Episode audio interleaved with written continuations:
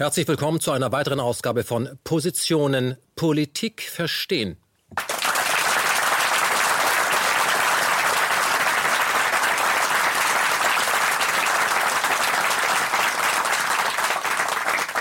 Das ist die 16. Ausgabe dieses Flaggschiffes, wie wir es intern nennen, wo vier Menschen zu einem Thema sich unterhalten und ständig durch einen durchgeknallten Moderator unterbrochen werden, der den Lanz macht. Das gibt es bei uns nicht. Und Sie werden es vielleicht auch feststellen an den äh, Rückstellwänden, die normalerweise blau sind, die sind heute grün.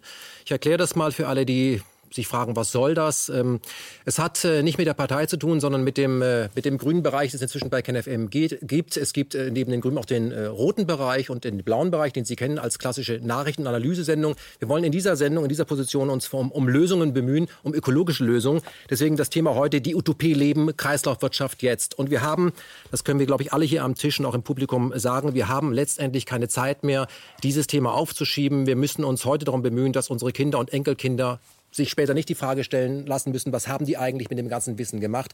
Warum haben sie das immer aufgeschoben und das der Politik oder wem auch immer überlassen? Wir wollen heute bei dieser Sendung das tun, was wir seit Wochen und Monaten auch vom Publikum immer wieder herangetragen bekommen, nämlich einen lösungsorientierten Journalismus produzieren, wo der User am Ende sagen kann, ich habe jetzt eine Hausaufgabe, da kann ich anfangen. Ich werde damit nicht zu Ende kommen, aber ich kann damit anfangen. Und deswegen möchte ich mich ganz herzlich bei allen bedanken, die heute hier am Tisch sitzen. Das sind nämlich alles Menschen, die vorher noch nicht bei KenFM im Gespräch waren, sondern alles Menschen, die wir unsere Sonderserie Die Macher schon bei sich zu Hause am Set äh, besucht haben. Es sind alles Pioniere, die vor allem eines haben, Rückgrat und sehr mutig sind. Das ist Ihr Applaus. Vielen Dank fürs Kommen erstmal.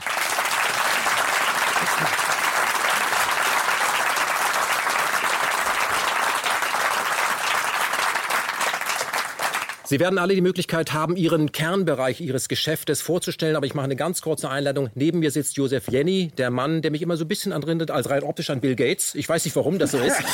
Aber Herr Jenny, Sie sind ein Solarpionier und zwar schon seit 1976 sind Sie dabei. Sie sind ein Unternehmer, der ja ähm, die, die, die Solarwende eben auch über, über Wärme und nicht über Strom versucht auf den Weg zu bringen seit 76. Ich glaube, Ihr Unternehmen hat knapp 70 Mitarbeiter. Sie haben sich damals einen ungewöhnlichen Kredit geholt, nämlich von Ihren Kunden. Und Sie kämpfen nicht gegen Windmühlen, sondern Sie glauben daran und liefern in unglaublich viele Staaten Ihr Produkt. Und Sie sind einer der Leute, auf die es ankommt. Erstaunlich ist, dass das Produkt, was Sie liefern, diese Tanks, die Sie bauen, dass das immer noch etwas ist, wenn ich da Leute auf der Straße anspreche. Sie kennen es nicht. Und äh, dafür gibt es einen Grund. Es soll nicht bekannt werden. Wir wollen das heute ändern. Ihr Applaus, Herr Jenny. Super, dass Sie heute hier sind. Hallo.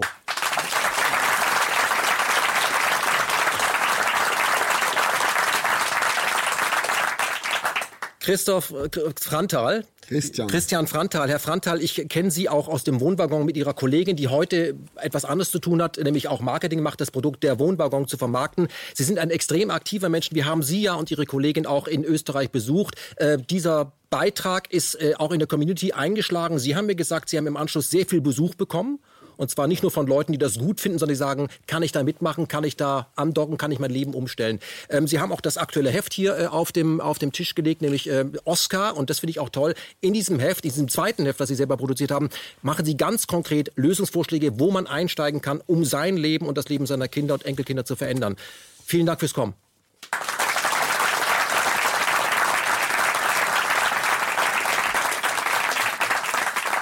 Noch ein Mann aus Österreich, Heini Staudinger, ähm, der Mann, der die verrückte Idee hatte, in Europa Schuhe zu produzieren, die länger halten als Turnschuhe, die man nicht gleich wegschmeißen soll, die man äh, sogar reparieren kann. Und äh, auch er hat sich überlegt, äh, wenn mir die Banken schon nicht helfen und die Banken haben mir nicht geholfen, hole ich mir das Geld äh, von den Kunden und äh, da bekam sie ja richtig Stress, Herr Staudinger, mit den Banken. Sie sind aber praktisch nach Wien gegangen und haben es der Regierung gezeigt.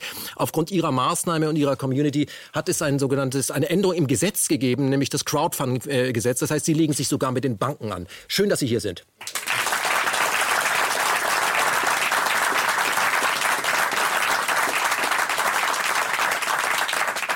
Und ich freue mich natürlich auch über Wolf-Dieter Stoll, den wir zuletzt besucht haben im Allgäu. Da ist es im Moment, glaube ich, relativ frisch. Da wohnen Sie auf einem alten Bauernhof.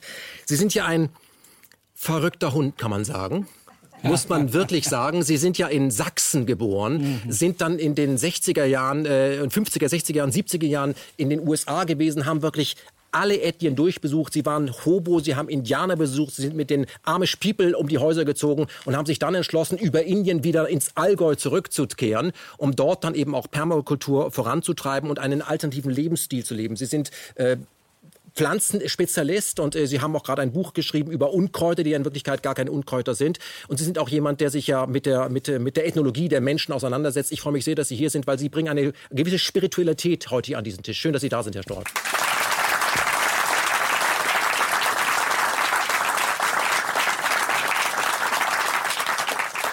Herr Jenny, ich möchte mit Ihnen anfangen, weil Sie haben ja beim letzten Interview, wo wir bei Ihnen in dieser großen Fabrikhalle sa saßen, äh, mir auch gesagt, dass Sie äh, immer ein bisschen auch Probleme haben mit der Stimme. Sie haben Ihre Hustenbonbons dabei.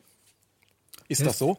Das ist ein Schwachpunkt von mir, aber ich denke, es wird schon halten. Das wird schon halten. Ich möchte Sie äh, bitten, dass Sie vielleicht mal sagen, was macht Ihre Firma seit 1976? Was, was bieten Sie an? Also es ist natürlich wie alles im Leben eine Geschichte.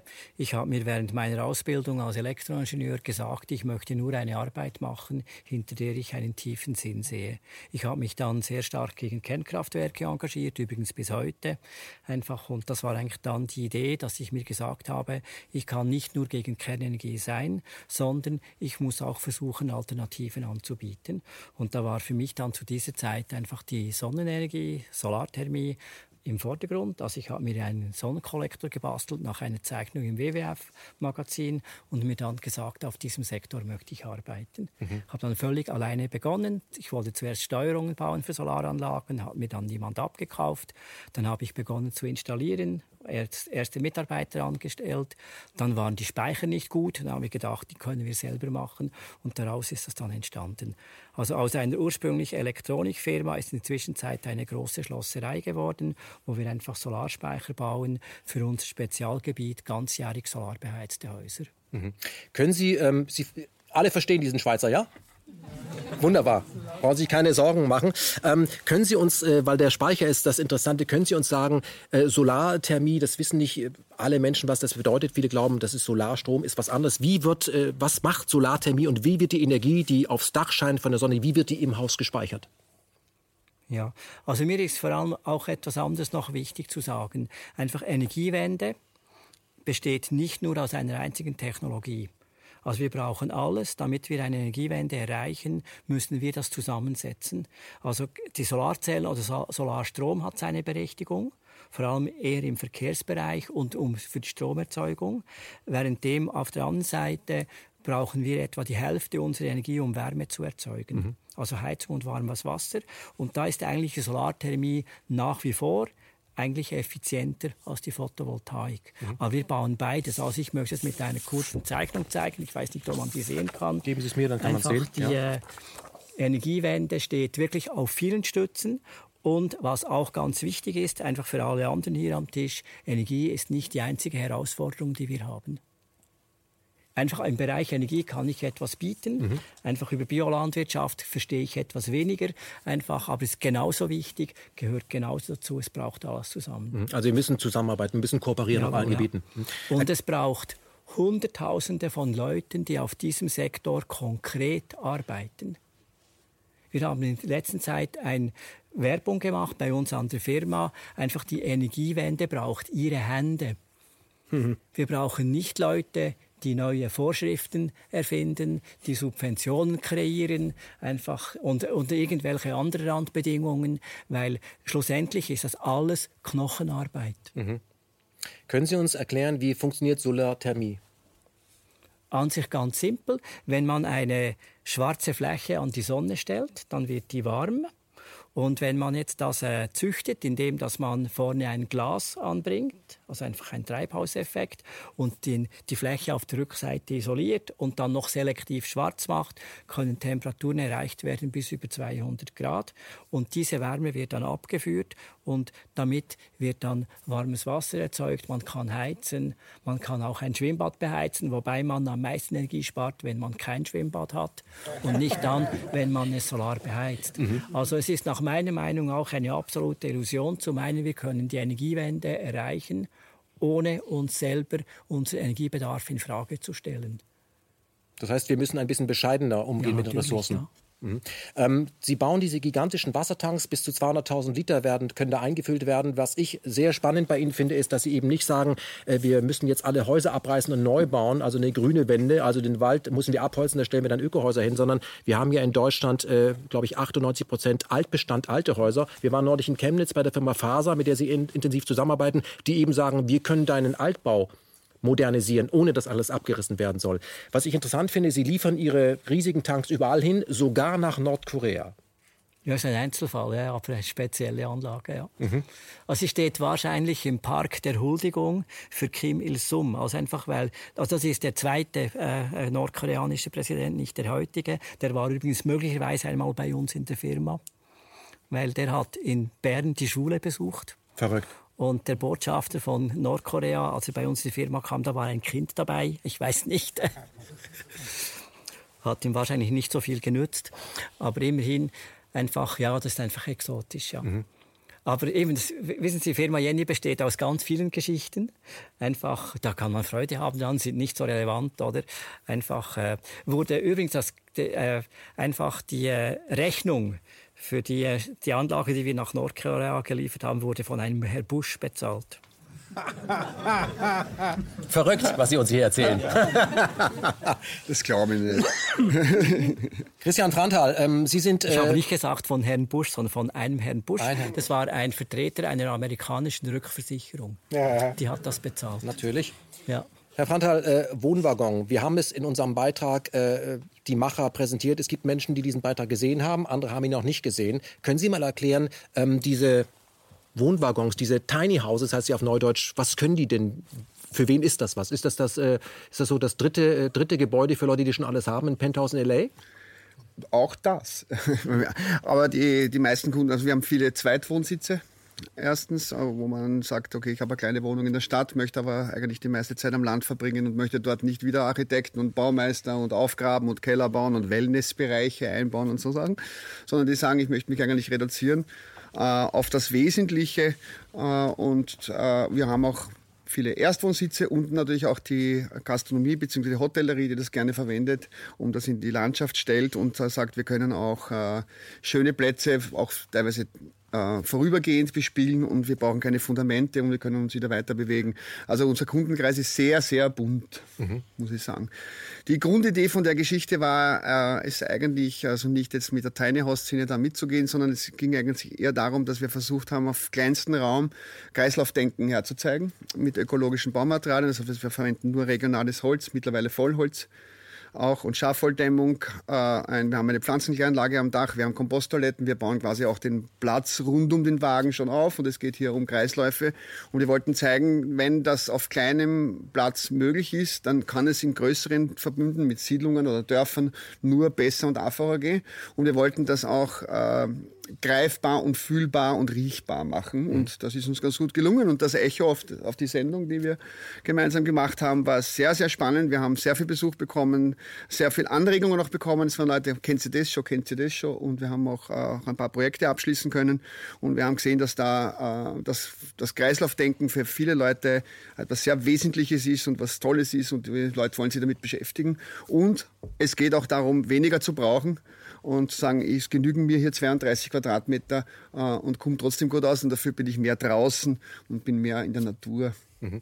Dieses äh, Thema Kreislaufwirtschaft, sich zurückzunehmen, mit der Natur zu leben und nicht versuchen, die Natur zu besiegen, ist das ein kurzfristiger Trend oder sagen Sie, Sie merken es auch an den Kunden, dass die Menschen immer mehr verstehen, dass das die Zukunft ist oder wir haben keine Zukunft? Ich habe das Gefühl, dass bei einem Kunden ein ähnlicher Prozess stattfindet, wie der bei mir 10, 15 Jahre vorher stattgefunden hat, weil ich war in der Baubranche, ich habe 15 Jahre Bestandssanierung gemacht und Kunst am Bau und habe immer wieder gesehen, die Leute haben zu viel, bauen zu groß, haben dann zu wenig Geld für anständige Einrichtung und haben und äh, ich habe dann auch immer wieder angefangen nachzudenken, wie könnte man das reduzieren, wie kann ich auch das Wasser im Kreislauf halten, wieso braucht heute im Durchschnitt äh, ein Mensch 150 Liter Trinkwasser am Tag, wozu ist das? Und kann ich das nicht abkürzen? Und unsere Kunden machen teilweise auch dieselben Schritte eben mit und wir begleiten sie auf dem Weg hin zu mehr Autarkie. Und äh, der Gedanke, der wichtigste Gedanke ist, was genügt, was äh, was äh, genügt mir für ein gutes Leben und was brauche ich und was, was brauche ich nicht. Und nicht nur, was will ich, sondern was brauche ich. Mhm. Und das kürzt die, die Geschichte erheblichst ab.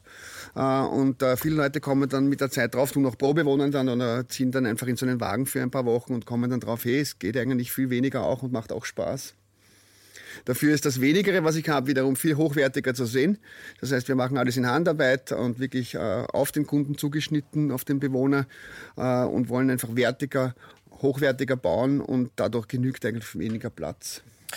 Vielen Dank fürs Kommen äh, äh, und äh, dass Sie das ausgeführt haben. Wir blenden auch unten die Adressen ein, sich unbedingt schlau machen. Da kommt natürlich immer die Frage, was kostet das? Das kann man so, so nicht beantworten, weil man soll solche Wohnwaggons ja auch individuell gestalten und viele der Kunden wollen ja auch aktiv eben mitbauen, sich einfach mal schlau machen und sich das Heft Oscar besuchen. Heini Staudinger, Sie wohnen auf dem Firmengelände.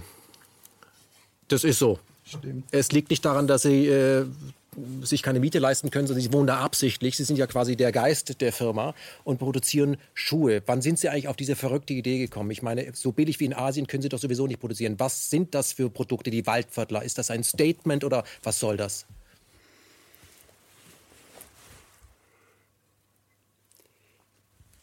Zuerst habe ich lang Medizin studiert. Und dann bin ich bei einer Prüfung durchgeflogen. Und der Freund, mit dem ich gelernt habe, hatte einen reichen Vater und der hat ihm 10.000 Schilling gegeben. Schilling? Heute wären das, weiß ich nicht, 1500 Euro vielleicht. Und mit diesem Geld ist er Shopping nach München gefahren. Das war 1980 kein üblicher Freizeit, Sport für junge Leute. Und er hat dann in München Schuhe gekauft, die es in Österreich nicht gegeben hat. Und er hat mir in einem Kaffeehaus in Wien gezeigt, was er alles gekauft hat. Und besonders geschwärmt hat er von Schuhen, die es in ganz Österreich nicht gibt. Und ich habe so unter den Kaffeehaustisch geschaut und er hat oben geschwärmt. Und wie ich den Kopf wieder heb, sage ich, weißt was, Peter? Ich werde jetzt Schuhhändler, ich höre jetzt auf mit Medizin studieren. Ich habe mich mein Leben lang nicht für Schuhe interessiert und in dieser Sekunde ist die Entscheidung gefallen. Und ich bin dann ein paar Tage später Autostopp nach Dänemark gefahren und habe gefragt, von dort sind die Schuhe gekommen, ob sie die Schuhe nicht in Österreich verkaufen wollen. Und die haben gesagt, ja.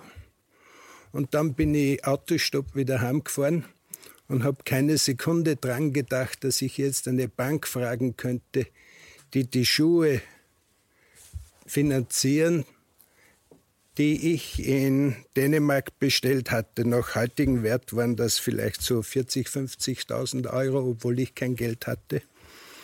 Und ich habe keine Sekunde daran gedacht, dass ich eben die Bank frage, sondern habe meine Freunde angerufen und habe in zwei Tagen das Geld zusammen gehabt, das ich zum Starten gebraucht habe. Und im Laufe der Zeit hat sich das entwickelt. Und irgendwann habe ich einen Religionslehrer von einer Berufsschule für Schuhmacherei getroffen und habe ihm erzählt, dass die Dänen manchmal verspätet liefern und dass das im Laden schwierig ist. Und er hat gesagt, das trifft sich gut. Wir haben so viele Arbeitslose, lass uns eine Schuhwerkstatt gründen. Und er hat in der Berufsschule bemerkt, es kommen immer weniger Lehrlinge für Schuhmacherei. Und wir waren irgendwie eigentlich blöd. Äh, wir haben gesagt, gründen wir eine Schuhfabrik, weil so viele zusperren, statt dass wir gefragt hätten, warum sperren denn so viele zu? Wenn wir gefragt hätten, warum sperren so viele zu, hätten wir nicht gründen dürfen. Und in dieser enthusiastischen Naivität ist dann dieses Projekt 84 losgegangen. Und dazu eine witzige Geschichte. Ein Neffe von mir hat Philosophie studiert in Wien und er hat mir gesagt, dass die griechischen Götter, die am Olymp gesessen sind und auf die Menschen hinuntergeschaut haben, die Naiven besonders gern beschützt haben, weil sie von den Vernünftigen keine geilen Heldentaten erhoffen konnten.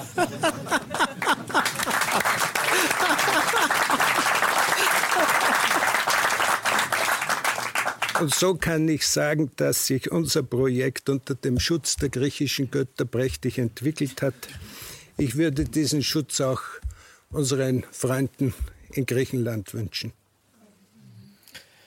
Vielen Dank. Sie haben sich ja später nochmal an die Banken gewandt, also anders, an nämlich die Bank des Publikum und haben dann von der Bank Post bekommen. Da kommen wir gleich drauf, aber das war schon mal eine sehr schöne Einleitung. Ich schulde Ihnen noch ein Backgammon-Spiel. Super. Ich lasse Sie auch gewinnen. Ah. nee, er ist ein leidenschaftlich Backgammon-Spieler und wir haben auch in der Firma damals gespielt. Herr Stoll, ähm, Sie sind seit 1988, glaube ich, wieder im Allgäu in Deutschland. In, Im Allgäu, ja. Im Allgäu. Mhm. Sie sind in, äh, in äh, Deutschland geboren. Äh, es war, glaube ich, Zweiter Weltkrieg noch am Laufen, wenn ich das mhm, richtig sehe. Das und 42. 42. Und äh, ihre Eltern haben sich dann irgendwann mal entschlossen, äh, nach, erstmal nach Norddeutschland rüber zu machen und von dort aus nach Amerika rüber zu machen. Können Sie mal zusammenfassen, was sie 30 Jahre lang in den USA getrieben haben, sodass es ihr am Ende gereicht hat und sie über Indien wieder nach Europa mhm, mhm. ins Allgäu zurückgekehrt sind? Ja, also ich bin ja aus der Kriegsgeneration und es gab nichts zu essen. Das war die russische Besatzungszone. Die Russen hatten selber kaum was zu essen. Und da war, haben wir die ja, den Rasen in der Villa umgegraben da, äh, und äh, Gemüse angebaut. Und das war so ungefähr äh, der Einstieg für mich. Und ich habe hab mich dann immer mehr mit Pflanzen beschäftigt. Aber der erste Impuls war, ob man sie essen kann oder nicht. Hm. Also, und äh, deswegen habe ich auch hier über Unkräuter geschrieben, die keine Unkräuter sind, sondern äh, es sind äh, Medizinkräuter, Medizinpflanzen und es sind äh, wilde, also Wildgemüse. Und eigentlich sollte das jeder wissen. Also das wäre so ein Einstieg in die mh, hm, Selbstversorgung. Und ich hatte jetzt gerade von einem großen Konzern kamen Leute von der, von, von der hm, Betriebsleitung und ich sollte denen die Pflanzen zeigen. Da gab es welche, die kannten nicht einmal den Löwenzahn. Da gibt es eine Umfrage in der Bundesrepublik, wie viel Wildpflanzen, wie viel Wildkräuter kennen die Leute. Es ist im Durchschnitt sechs. Das äh, natürlich Löwenzahn, Brennnessel kennt man, Gänseblümchen und dann wird schwer. Mhm. Ja, und, und, das ist für mich ein Zeichen der absoluten Naturentfremdung. Wir sind, äh, wir sind ausgewandert, da war ich in, äh, elf Jahre alt, nach Amerika und kamen aus dem Nachkriegseuropa und ich, äh, man konnte nur staunen, der Überfluss äh, in der Ortschaft, wo wir lebten. Ohio. In Ohio, ja, in der kleinen Ortschaft. Äh, da roch es jeden Abend nach verbranntem Fleisch. Mhm. Und das war, weil die, also es gab so einen Überfluss, es gab also drei Viertel des Tellers bei den dortigen war Steak oder Fleisch die konnten das nicht mal essen und das kam dann in die Abfalltonne, die hinter jedem Haus war. Das war ein, eine Öltonne mit Rost und da wurden äh, so Abfälle verbrannt. Das roch danach. Ich konnte, also diese, diese, dieser Überfluss und in den Häusern brannte äh, Tag und Nacht das Licht. Und manchmal waren die Rolladen zu und, und, äh, und das Licht brannte tagsüber. Also dieser, dieser super Verbrauch und das wurde gleichgesetzt mit äh, eben mit Fortschritt. Äh, so haben wir, äh, sagen wir mal, äh, fünf Prozent der amerikanischen der, Weltbevölkerung sind Amerikaner, aber fast 50 Prozent der Rohstoffe werden konsumiert. Das ist sehr viel. Also das ist so der erste Eindruck, äh, den, den man in Amerika hatte. ist erstmal diese unglaubliche Verschwendung und Überfluss. Mhm. In der Ortschaft, wo wir lebten, das waren so im, auf dem Land in Ohio, äh, die äh, umliegenden Farmen waren zur Hälfte Farmen von Amish-Leuten. Amish People. Amish People, ja, sagt man auf Deutsch Amish People. Äh, in Amerika sagt man einfach Amish. Mhm. Und äh, die haben ja, das sind ja Wiedertäufer gewesen, die aus dem süddeutschen Raum und ähm, Rhein entlang bis zur Pfalz, äh, die sind dann zum Teil, für, man hat ihnen das Leben schwer gemacht, da sind sie eingewandert nach Amerika und haben äh, sämtliche no moderne Technologie ab, äh, also abgelehnt. Haben nicht mal Knöpfe. Nein, das war eine spätere Erfindung. Die haben so Ösen, ja, ja, und, und äh, Pferde und so weiter. Und ihre Landwirtschaft ist, um es kurz zu sagen, ist genauso produktiv wie äh, die der normalen amerikanischen Farmer, aber sie benutzen keine der ähm, Chemikalien, sie haben keinen Strom, äh, sie haben Rosse, die Kinder lernen ganz früh äh, das Handwerk, Melken und wie man umgeht mit den Tieren. Äh, sie schicken ihre Kinder vier Jahre in die Schule, da hat es viel äh, Konflikt mit dem Staat gegeben. Vier Jahre, dass sie gut lesen können, äh, schreiben und sie lernen Deutsch aus, der, aus ihrer Bibel und aus dem äh, Gesangbuch und, und dann lernen sie Englisch dazu. Mhm. Wer länger als vier Jahre in die Schule geht, sagen sie, verliert das Praktische. Und die sind schlechtere Bauern, die haben zu viel Verstand. Und was Verstand heißt, ist, wie das Wort fair, man ist, man steht entfernt. Und äh, das ist auch gut, dass Menschen Verstand haben. Aber bei einigen Sachen, da muss man sich richtig hineinbegeben können und nicht diese abstrakte äh, abstrakte Distanz mhm. halten. Und ich sehe das überhaupt bei Leuten, die ich da durch die Natur führe. Ja, die gucken dann und haben dann die Natur als Gegenstand. Und ich kenne das von schamanischen Völkern oder Naturvölkern oder da ist kein modernes Wort, Ethnien, die noch naturnahe leben, sagen wir mal.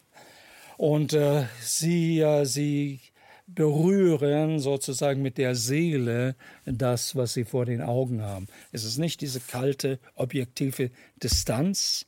Und, die, und das ist, was uns in den Schulen gelehrt wird. Und, äh, äh und, und das ist eine, eine institutionalisierte Entfremdung. Mhm. Und bei den Amish, ich war ganz erstaunt, die waren, die waren gesund und, äh, und ihre Höfe funktionierten gut und sie produzieren so viel wie der normale amerikanische Farmer, ohne dass sie verschuldet sind und das mit 87 Prozent weniger Energieinput. Mhm. Das ist ganz signifikant. Mhm. Also eine Monsanto-freie Zone, die auch weniger Energie verbraucht. Ja, ja, und, und zwar sehr viel weniger Energie. Mhm. Und das ist möglich. Also ich bin nicht so einer, der die, äh, die Zukunft, die Hoffnung in nur alleine in technologischen äh, Erneuerungen sieht, sondern einfach, dass, dass, äh, ja, dass man sich wieder, dass man wieder verbindet. Natürlich, das sind Bauern gewesen, die haben das alte bäuerliche Wissen beibehalten und haben diese ganzen Innovationen, die äh, Kunstdünger und, und äh, Saat und so nicht, ähm, nicht mitgemacht. Aber es funktioniert. Herr Stoll, Sie haben äh, Botanik studiert und haben aber irgendwann hingeschmissen, als äh, Ihnen klargemacht wurde von Ihren Professoren, dass, sie, äh, dass die Natur im Reagenzglas stattfindet. Genau. Dass man die Tiere töten muss, dass man sie aufschneiden muss, um sie zu studieren. Also mhm. respektlos mhm. gegenüber dem mhm. Leben an sich. Und äh, dass man, wenn man in die Natur geht, das immer nur bewaffnet tut, weil die Natur ist ein Gegner. Um ja, es mal salopp ja, runterzubrechen. Ja, Naja, das ist, äh, das ist eben typisch amerikanisch. Äh, dass diese, diese Zweiteilung, das macht das Leben einfacher. So ein bisschen Calvinismus ist das in Gut und Böse, in Schwarz und Weiß, in äh, ja was und in äh, also zivilisiert und Wildnis. Und äh, man geht in die Wildnis und so war das äh, damals und eigentlich in ganz Amerika. Man geht in die Wildnis, weil das ist feindlich. Man geht bewaffnet. Und im Herbst mit der mit einer Flinte und, und schießt dann die Tiere tot. Äh, ja, diese, diese Zweiteilung äh, hat vielleicht zum Teil den Ursprung in eben einer kalvinistischen Idee. Es gibt ja auch die in Amerika bei den Fundamentalisten, und die sind nicht wenige im Bible Belt, äh, die Sünder und die Geretteten. Also das ist wie, wie wie geteilt, ja. Mhm. Und so auch, äh, so auch in der Natur. Die wilde Natur ist sozusagen unerlöst. Da sind, da sind giftige Tiere, da sind wie äh, Klapperschlangen oder Stinktiere, Skunks und böse Mäuse. und ja, das ist heutzutage böse Mäuse. Das ist ja das neueste man darf nicht in den Wald gehen, denn die, äh, die wegen dem Hunter-Virus. Und das, äh, das äh, da heutzutage, da die Mäuse ähm, Knödel, äh, wenn die trocknen und dann von der Luft geweht werden und wir atmen das ein, dann können wir von dem Hunter-Virus äh, infiziert werden. Mhm. Die Fälle sind vielleicht im, in der ganzen Bundesrepublik ungefähr 100, aber es ist eine Gefahr. Also lieber nicht in den Wald gehen. Die Natur virtuell kann man ja sehr gut genießen mhm. im Bildschirm. Oder? Herr Stoll, äh, eine Frage. Warum sind Sie nach ins Allgäu zurückgekehrt? Ja, wir haben das gar nicht gesucht. Wir waren, äh, wie gesagt, 30 Jahre in Amerika und dann äh, dachte ich, äh, Europa, es ist gut für die Karriere. An der Universität macht man das Year Abroad, das Jahr außerhalb. Da, und da ich noch ein bisschen Deutsch konnte, habe ich äh, mich beworben in der DDR und die haben wahrscheinlich gedacht, CIA-Agent, keine Antwort. Obwohl Sie aus Sachsen kommen. Ja, ja, ja, eben. Vielleicht ja, eben. deswegen. Ja, Sie können sogar so reden noch. Ne, freilich. und und dann, äh, ja, Schweiz habe ich gefragt und da die Schweiz haben ehrlich geantwortet, unsere Ethnologie ist nicht sehr weit entwickelt, sie würden ihre Zeit hier verschwenden. Und in Westdeutschland hieß es Numerus Clausus, ich wusste gar nicht, was das ist. Also, und dann in Wien sagt, ja bitte, kommen Sie. Und dann bin ich nach Wien gegangen. Und da hatte ich wieder die äh, Verbindung zur europäischen Kultur. Und äh, ja, mein Deutsch war damals noch so schlecht, da habe ich äh, meine Dissertation habe ich auf Englisch schreiben müssen, weil ich konnte, konnte gar nicht so mhm. gut Deutsch, aber das ist okay. Mhm. Ja, und da war ich dann wieder da und dann ging es nochmal nach Indien zwei Jahre und dann in Indien war, hatte ich so eine gesundheitliche Krise. Ich war sehr nah an dem Tod dran und da habe ich dann äh, zu mir gesagt, alle meine Berechnungen und Pläne, die sind zu einschränkend. Ich lasse mich von der geistigen Führung im Leben führen. Also von einer tieferen Weisheit, die in uns lebt und die um uns lebt. Und, äh, und dieser sagte, geh, geh nach Europa. Und dann, ich hatte die meisten Freunde in der Schweiz. Und da kam wieder, nicht, dass ich Stimmen höre, das ist so wie eine innere Überzeugung, äh, geh nach Deutschland, wo ich seit im elften Lebensjahr nicht war. Und äh, ja, und mit den all den Hollywood-Filmen, oh, Germany, Jesus Christ, man. Wer weiß, was da einem erwartet. Wir hatten eine sanfte Landung in Friesland, da gibt es ja überhaupt keine Steine und äh, im friesischen Moor.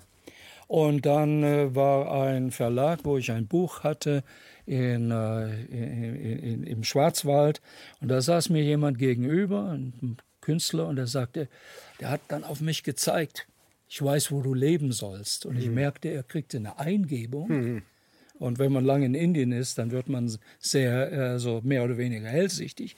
Ich merkte, wie er da mitten im Champagnerrausch mit schönen Frauen rundherum, die mm. auf, ihm, hm. auf seinem Knie saßen und ich dachte, der hat ja eine schöne Gattin und zup, war sie weg und dann kam die nächste. Und, äh, und auf einmal merkte ich, wie, er, wie seine Augen nach oben gingen und dann guckte er mich an und sagte, ich weiß, wo du leben sollst. Es war eine Eingebung. Und ich habe dann gleich gedacht, ja, das stimmt. Mhm. Und war bereit, dann dahin zu, obwohl wir gut untergebracht. Mhm. Der hat Ihnen diesen Platz in Allgäu äh, sehr hoch abgelegen ja, gezeigt. Er hat, da, er hat da gelebt und es war zu abgelegen. Er hatte da Angst, die Frau hatte Angst, da so abgelegen zu leben. Und äh, deswegen hat er das gesagt und dann kamen wir hin. Also was es war, wir haben nicht das Allgäu gesucht, sondern äh, es ist so, wir sind oder der Ort hat uns dahin gebracht. Mhm. Wir dachten, naja, vielleicht Jahr oder zwei und jetzt sind es 30 Jahre. Und Schon wieder 30 Jahre. Und da ist man verwurzelt, ja. Wir haben Sie ja dort auch besucht. Man kann sich diesen Beitrag die Macher auch angucken, weil wir Sie in einem ganz alten Bauernhof besucht haben, ja. der eine alte Tradition hat. Und Sie leben dort in einem angelegten Garten. Das meiste davon kann man essen. Ich kann nur raten, sich diesen Beitrag anzugucken. Ich möchte äh, jetzt, nachdem Sie sich alle vorgestellt haben, äh, auf das Thema zurückkommen. Die Utopie Leben, Kreislaufwirtschaft. Jetzt eine Frage an Sie alle in den Raum werfen. Da kann vielleicht jeder aus seinem Fachbereich darauf antworten, dass Sie sich auch miteinander unterhalten können. Was passiert denn eigentlich, wenn wir auf allen Gebieten, wie wir das im Moment tun, so weitermachen wie jetzt? Also für mich ist klar, dass sich die Menschheit innerhalb weniger zehn Jahre völlig einfach in die Wand fährt. Also einfach, dass das Klima derart aus dem Ruder läuft, dass die Erde klein wird. Also einfach der Lebensraum. Im Moment ist es so, dass eigentlich die Menschen fast auf der ganzen Erde noch leben können. Und äh, das wird kleiner werden einfach durch äh, also Meeranstieg, das geht noch etwas länger, oder? Einfach da haben wir noch, zehn, äh, noch äh, vielleicht 50, 100 Jahre, bis das wirklich äh, ändert. Aber einfach die, ja, ich meine zum Beispiel die Trockenheit, die wir im Moment haben, einfach diese Verschiebungen, die werden gravierendste Probleme einfach äh, heraufbeschwören. Und daher ist eigentlich Handlung nötig. Und äh, das ist auch der Grund, warum ich vorhin gesagt habe, einfach es braucht Hunderttausende von Leuten. Also wir müssen auch in die Masse kommen, einfach im Energiebereich neben Sparmaßnahmen. Mhm. Und das ist einer der Gründe, warum Firma Jenny im Solarbereich so viel Aufklärungsarbeit betreibt wie keine andere. Und wir, wir schreiben ja alle Bücher, alle, alle vier miteinander. Einfach, äh, und das ist dazu da, dass uns das andere kopieren, dass uns das andere nachmachen. Mhm. Sehen Sie die Situation ähnlich äh, dramatisch, Herr Staudinger?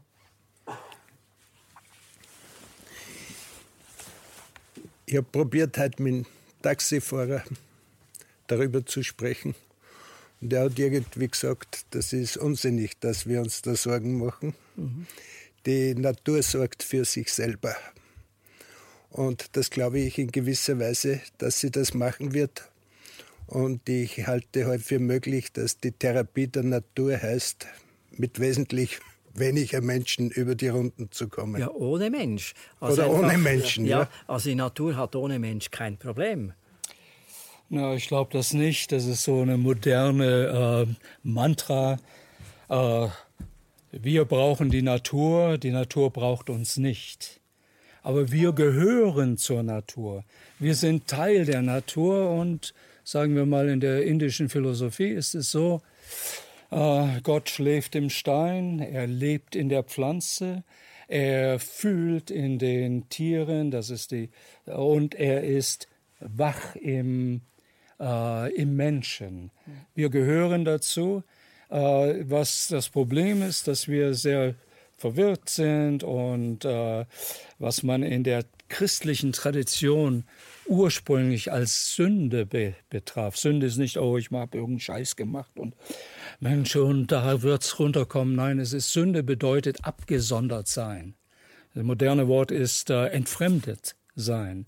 Das ist so ein bisschen der Preis, äh, äh, den wir für unsere, sagen wir, geistige Freiheit äh, zahlen. Mhm. Aber wir gehören zur Natur. Also das wurde mir klar, als ich mal am Meer war und und äh, eben die Wonne vom Surfen, das habe ich immer gerne gemacht, äh, die vollkommene Wonne erlebt und wo das Ego gar nicht mitkommt, wenn man eine gute Welle erreicht. Das ist reine Ekstase. Da kommt man rein in, die, in das Gefühl, warum die Delfine und die Wale wieder zurück vor 40 Millionen Jahren zurück ins Meer gegangen sind. Das waren ja Säugetiere, die mit den Paarhufern verwandt sind. Würden Sie sagen, dass wenn, wenn man sich darauf einlässt, die Natur braucht den Menschen nicht, dass das auch eine Ausrede ist, man kann eh nichts machen, ich mache so weiter? Ist das auch so ein Ding, dass man sagen kann, naja, die Natur braucht den Menschen nicht, dann wird das eben ohne die Menschen auskommen. Da denkt ja jeder nicht an sich selber, sondern an die Menschen, die nach ihm kommen. Ja, das ist, äh, also die Natur braucht den Menschen nicht. Da, dahinter sind ja auch äh, bestimmte philosophische Gedanken, dass es zu viele Menschen gibt. Und äh, Population Reduction ist etwas, was zum Beispiel Bill Gates äh, auch mit anstrebt. Äh, da, was das ist, ähm, es ist nicht, äh, dass es zu viele Menschen gibt, sondern das Problem ist, äh, wie viel verbraucht, konsumiert wird, wenn man vergleicht, äh, wie viel in Amerika äh, konsumiert, weggeschmissen wird oder in Europa, das ist nicht ganz so schlimm.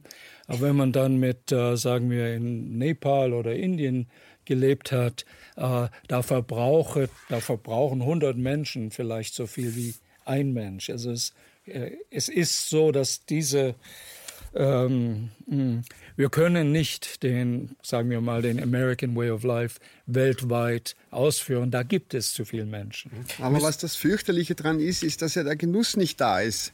Es ist ja ab einem gewissen Punkt ist es ja nicht mehr schöner, wenn ich jetzt wenig Geld verdiene. Wenn ich sage, ich, ich, möchte, ich möchte eine Arbeit haben und ich möchte 1500 oder 2000 Euro jetzt verdienen, dann geht es mir gut, dann habe ich das. Und dann, dann ist die Kurve nach oben äh, am Anfang bei den ersten Schritten sehr groß. Aber dann, wenn ich, ob ich jetzt 50.000 im Monat oder 90.000 im Monat verdiene, verändert ja überhaupt nicht mehr mein Wohlgefühl. Und genauso ist es genau. mit Ressourcenverbrauch. Wenn ich jetzt, ob ich jetzt auf 100 Quadratmeter wohne oder auf 150 oder auf 400 oder auf 1000 Quadratmeter und den ganzen Tag brennen alle Lichter und ich muss alles heizen und so weiter, das ist ja kein Lustgewinn. Es bringt ja. ja gar nichts mehr. Und das ist ja das Absurde. Und es werden sich dann halt immer so kleine Sachen rausgepickt wie wir müssen CO2, CO2 und das ist dann das große Thema und wir schaffen dann irgendwelche Diesel ab. Aber in Wahrheit ist es ja so, dass wir auf der gesamten Linie vom Boden angefangen über die Biodiversität von Tieren, Pflanzen und so weiter alles verbrauchen, kaputt machen vom Mikroplastik bis zum geht nicht mehr und haben dabei aber überhaupt keinen Lustgewinn mehr. Mhm. Es ist nur mehr Klar. selbstzerstörerisch und hat überhaupt, es bringt auch niemand was. Es, hat, es macht keinen Spaß, es ist sinnlos. Herr Frantel, das würde jeder unterschreiben. Trotzdem ist es so, dass der Einzelne riesige Schwierigkeiten hat, zum Beispiel plastikfrei zu leben. Selbst im Supermarkt, wo Bio draufsteht, ist die Banane noch mit Plastik verpackt. Aber müssen wir vielleicht ähm, den Begriff Zivilisation völlig neu definieren? Ist Zivilisation im am Ende zerstörerisch und macht mehr kaputt, als das Zivilisation Ich bringt. glaube, dass dieses Markt, dieser Marktradikalismus oder dieser Neoliberalismus, so wie man es auch immer nennen mag, oder dieses Zinseszinses Geldsystem Wahnsinn an sich in eine, eine falsche Struktur ist, die uns immer wieder dort automatisch hinführt und die Gegenstände, die wir erzeugen, immer, immer minderwertiger werden, immer kaputter werden und, und immer kürzere Zeit dienen, wird riesen Aufwand betrieben. Und wenn wir dann aber wiederum äh, ganz zurückdenken, was ist vor tausend Jahren gewesen und so weiter, dann kommen wir eigentlich wieder auf altes Wissen das viel wertig, werthaltiger ist. Also ich denke, wir müssen an dem Geldsystem arbeiten, vor allem, äh, dass wir wieder andere Strukturen schaffen. Und weil dieses System, in dem wir jetzt sind, das gedient ja nur einigen wenigen. Aber die breite Masse kann sich ja überhaupt nicht mehr bewegen. Und wie Sie jetzt gerade auch gesagt haben, es ist ja fast unmöglich, auch jetzt, wie, wie soll ich heute einkaufen gehen, ohne dass ich Plastik und diesen ganzen, man weiß ja gar nicht mehr, was mhm. da überall überhaupt alles drinnen ist. Mhm. Und die ganzen Hormonverseuchungen und so weiter. Also es ist mhm. sehr schwierig und ich glaube, wir müssen im Geldsystem äh, den Hebel Hebel ansetzen, einmal vorwiegend. Das Geldsystem, ja. Das, das, das Geldsystem hat natürlich damit zu tun, dass es auch einen Wachstumszwang gibt, um eben die ständigen Zinsen zu generieren. Sie, äh, Herr Staudinger, haben ja beim Geldsystem auch angesetzt. Können Sie die Geschichte mal erklären? Man, Sie haben ja äh, Sperrfeuer bekommen, richtig, aber Sie haben sich ja durchgesetzt gegen die Banken. Wie, also es scheint möglich zu sein. Und im Titel heißt es ja die Utopie Leben, Kreislaufwirtschaft jetzt. Sie haben das ja geschafft. Wie, wie haben Sie das gemacht? Das Geldsystem zu ändern ist eine große Aufgabe. Bevor uns das gelingt, möchte ich noch einige andere Dinge probieren, weil ich glaube, die, die Burschen werden sich wehren.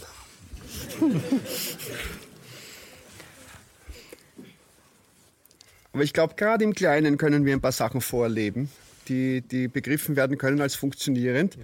Und das könnte unter Umständen ein Umdenken bewirken. Deswegen schreiben wir ja auch alle. Mir hat 1999 ein Bankdirektor willkürlich den Kreditrahmen von 12 Millionen auf 7 Millionen Schilling gekürzt. Und ich habe geglaubt, er ist mir Rechenschaft schuldig. Die Bonität der Firma war gut. Und er hat sich einen Spaß daraus gemacht, mir klar zu machen, dass er mir keine Rechenschaft schuldig ist. Witzigerweise hat er Heiter geheißen, Direktor Heiter.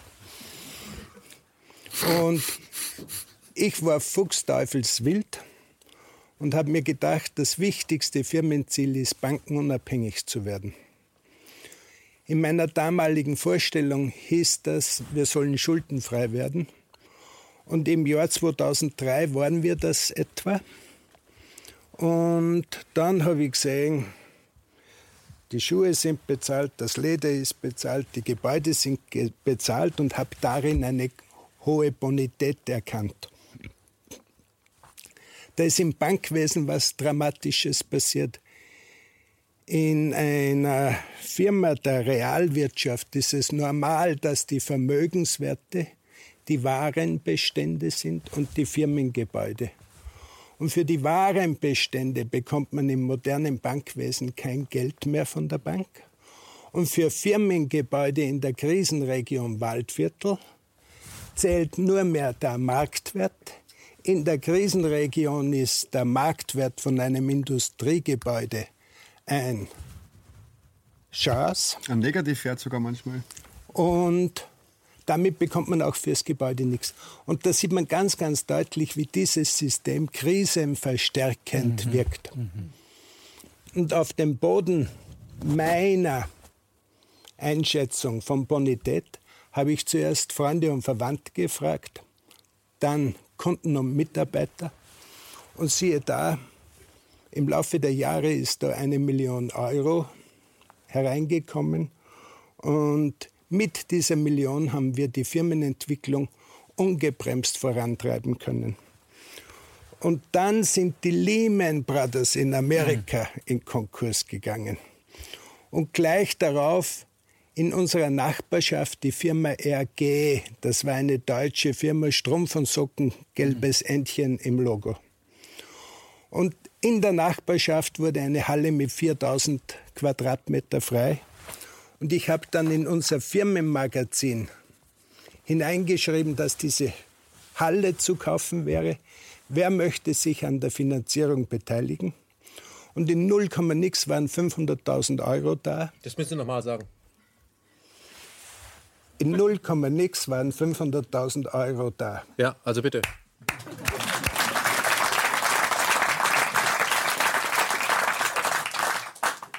Da möchte ich gleich dazu sagen, ich bin ganz, ganz fest davon überzeugt, dass Milliarden von Euros auf unserem nachhaltigen Ufer landen möchten. Es gibt viele Leute, die viel Geld haben, die ganz, ganz unglücklich sind, dass ihr Geld Blödsinn macht. Sie haben Sehnsucht nach sinnvollen Projekten. Und ich glaube, wir können sie wecken durch Fleiß, durch Ehrlichkeit, durch sinnvolle Projekte und gute Kommunikation, wo du ja als Vorbild fungieren kannst. Crowdfunding finanziert. Crowdfunding finanziert. Und also es waren in 0, nix 500.000 Euro da und dann hat es noch immer Leute gegeben, die uns Geld borgen wollten. Und dann habe ich einem zurückgeschrieben, danke für dein Interesse, aber leider brauchen wir dein Geld jetzt nicht.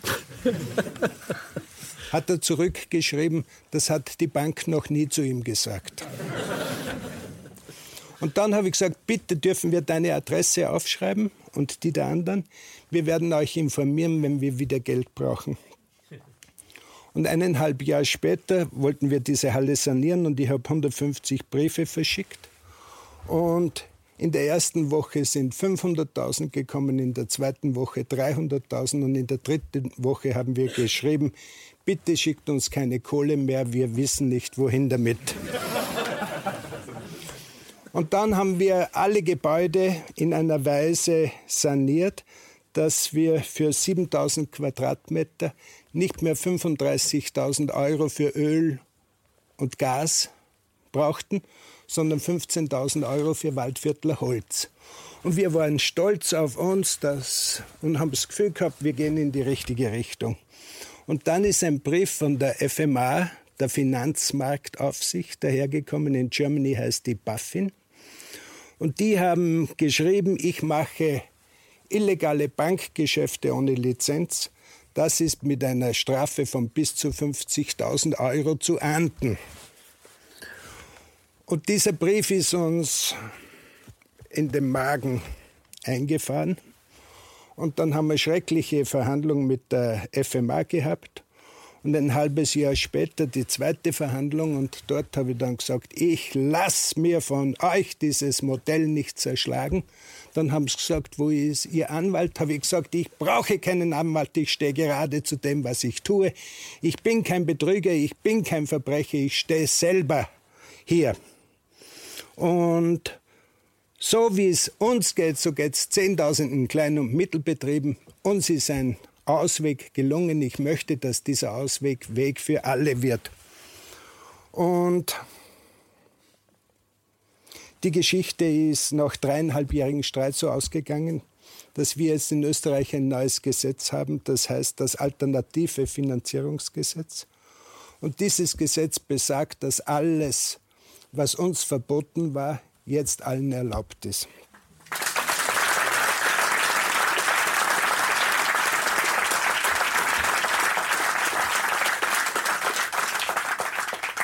Eine lustige Geschichte. Eine Gruppe hat einen Film über unsere Firma gedreht mit dem Titel Das Leben ist keine Generalprobe. Er ist auch in österreichischen Fernsehen um 20.15 Uhr gelaufen.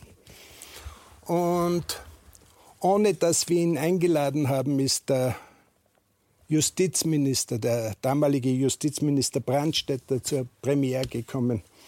Und ich habe bei der Begrüßung gesagt, ich freue mich sehr, dass der Justizminister der Republik zu dieser Veranstaltung kommt, wo es um einen der populärsten Rechtsbrecher Österreichs geht. Und dann habe ich gesagt, aber lieber Herr Minister, wir haben jetzt diesen jahrelangen Prozess miterlebt, wo aus einem starren Gesetz ein lebensfreundliches, lebensdienliches Gesetz geworden ist. Und das möchte ich Ihnen sagen, wir sind auf den Geschmack gekommen. Wir haben noch mehr Gesetze auf der Speisekarte, die wir ändern möchten. Und dann habe ich gesagt, zum Beispiel die hohe Abgabenlast auf Arbeit muss weg. Und dann haben 250 Leute im Saal applaudiert und dann hat er gesagt, das nächste Mal wird er den Finanzminister mitnehmen, weil bei uns kann er was lernen.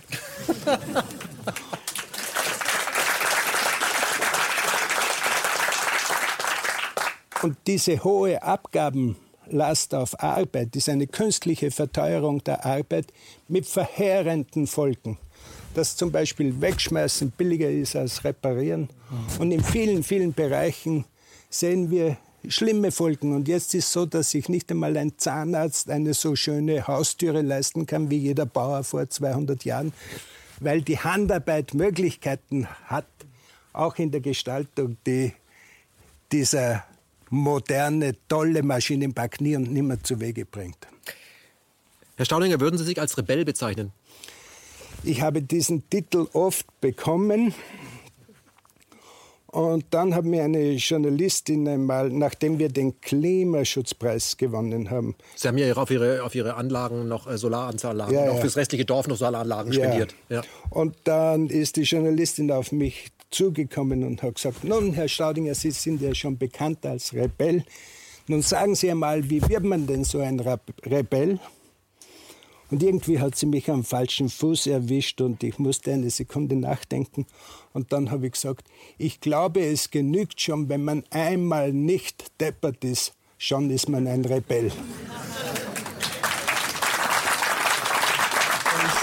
Herr Jenny, ich möchte hier zu Ihnen überleiten. Sie haben ja auch äh, etwas Ähnliches getan. Sie haben sich ja auch bei Ihren Kunden, bei den Schweizer Kunden Geld geliehen, um Ihre Firma voranzutreiben. Können Sie Ihre Geschichte erklären? Warum sind Sie denn diesen Weg gegangen? Ich meine, in der Schweiz gibt es auch jede Menge Banken.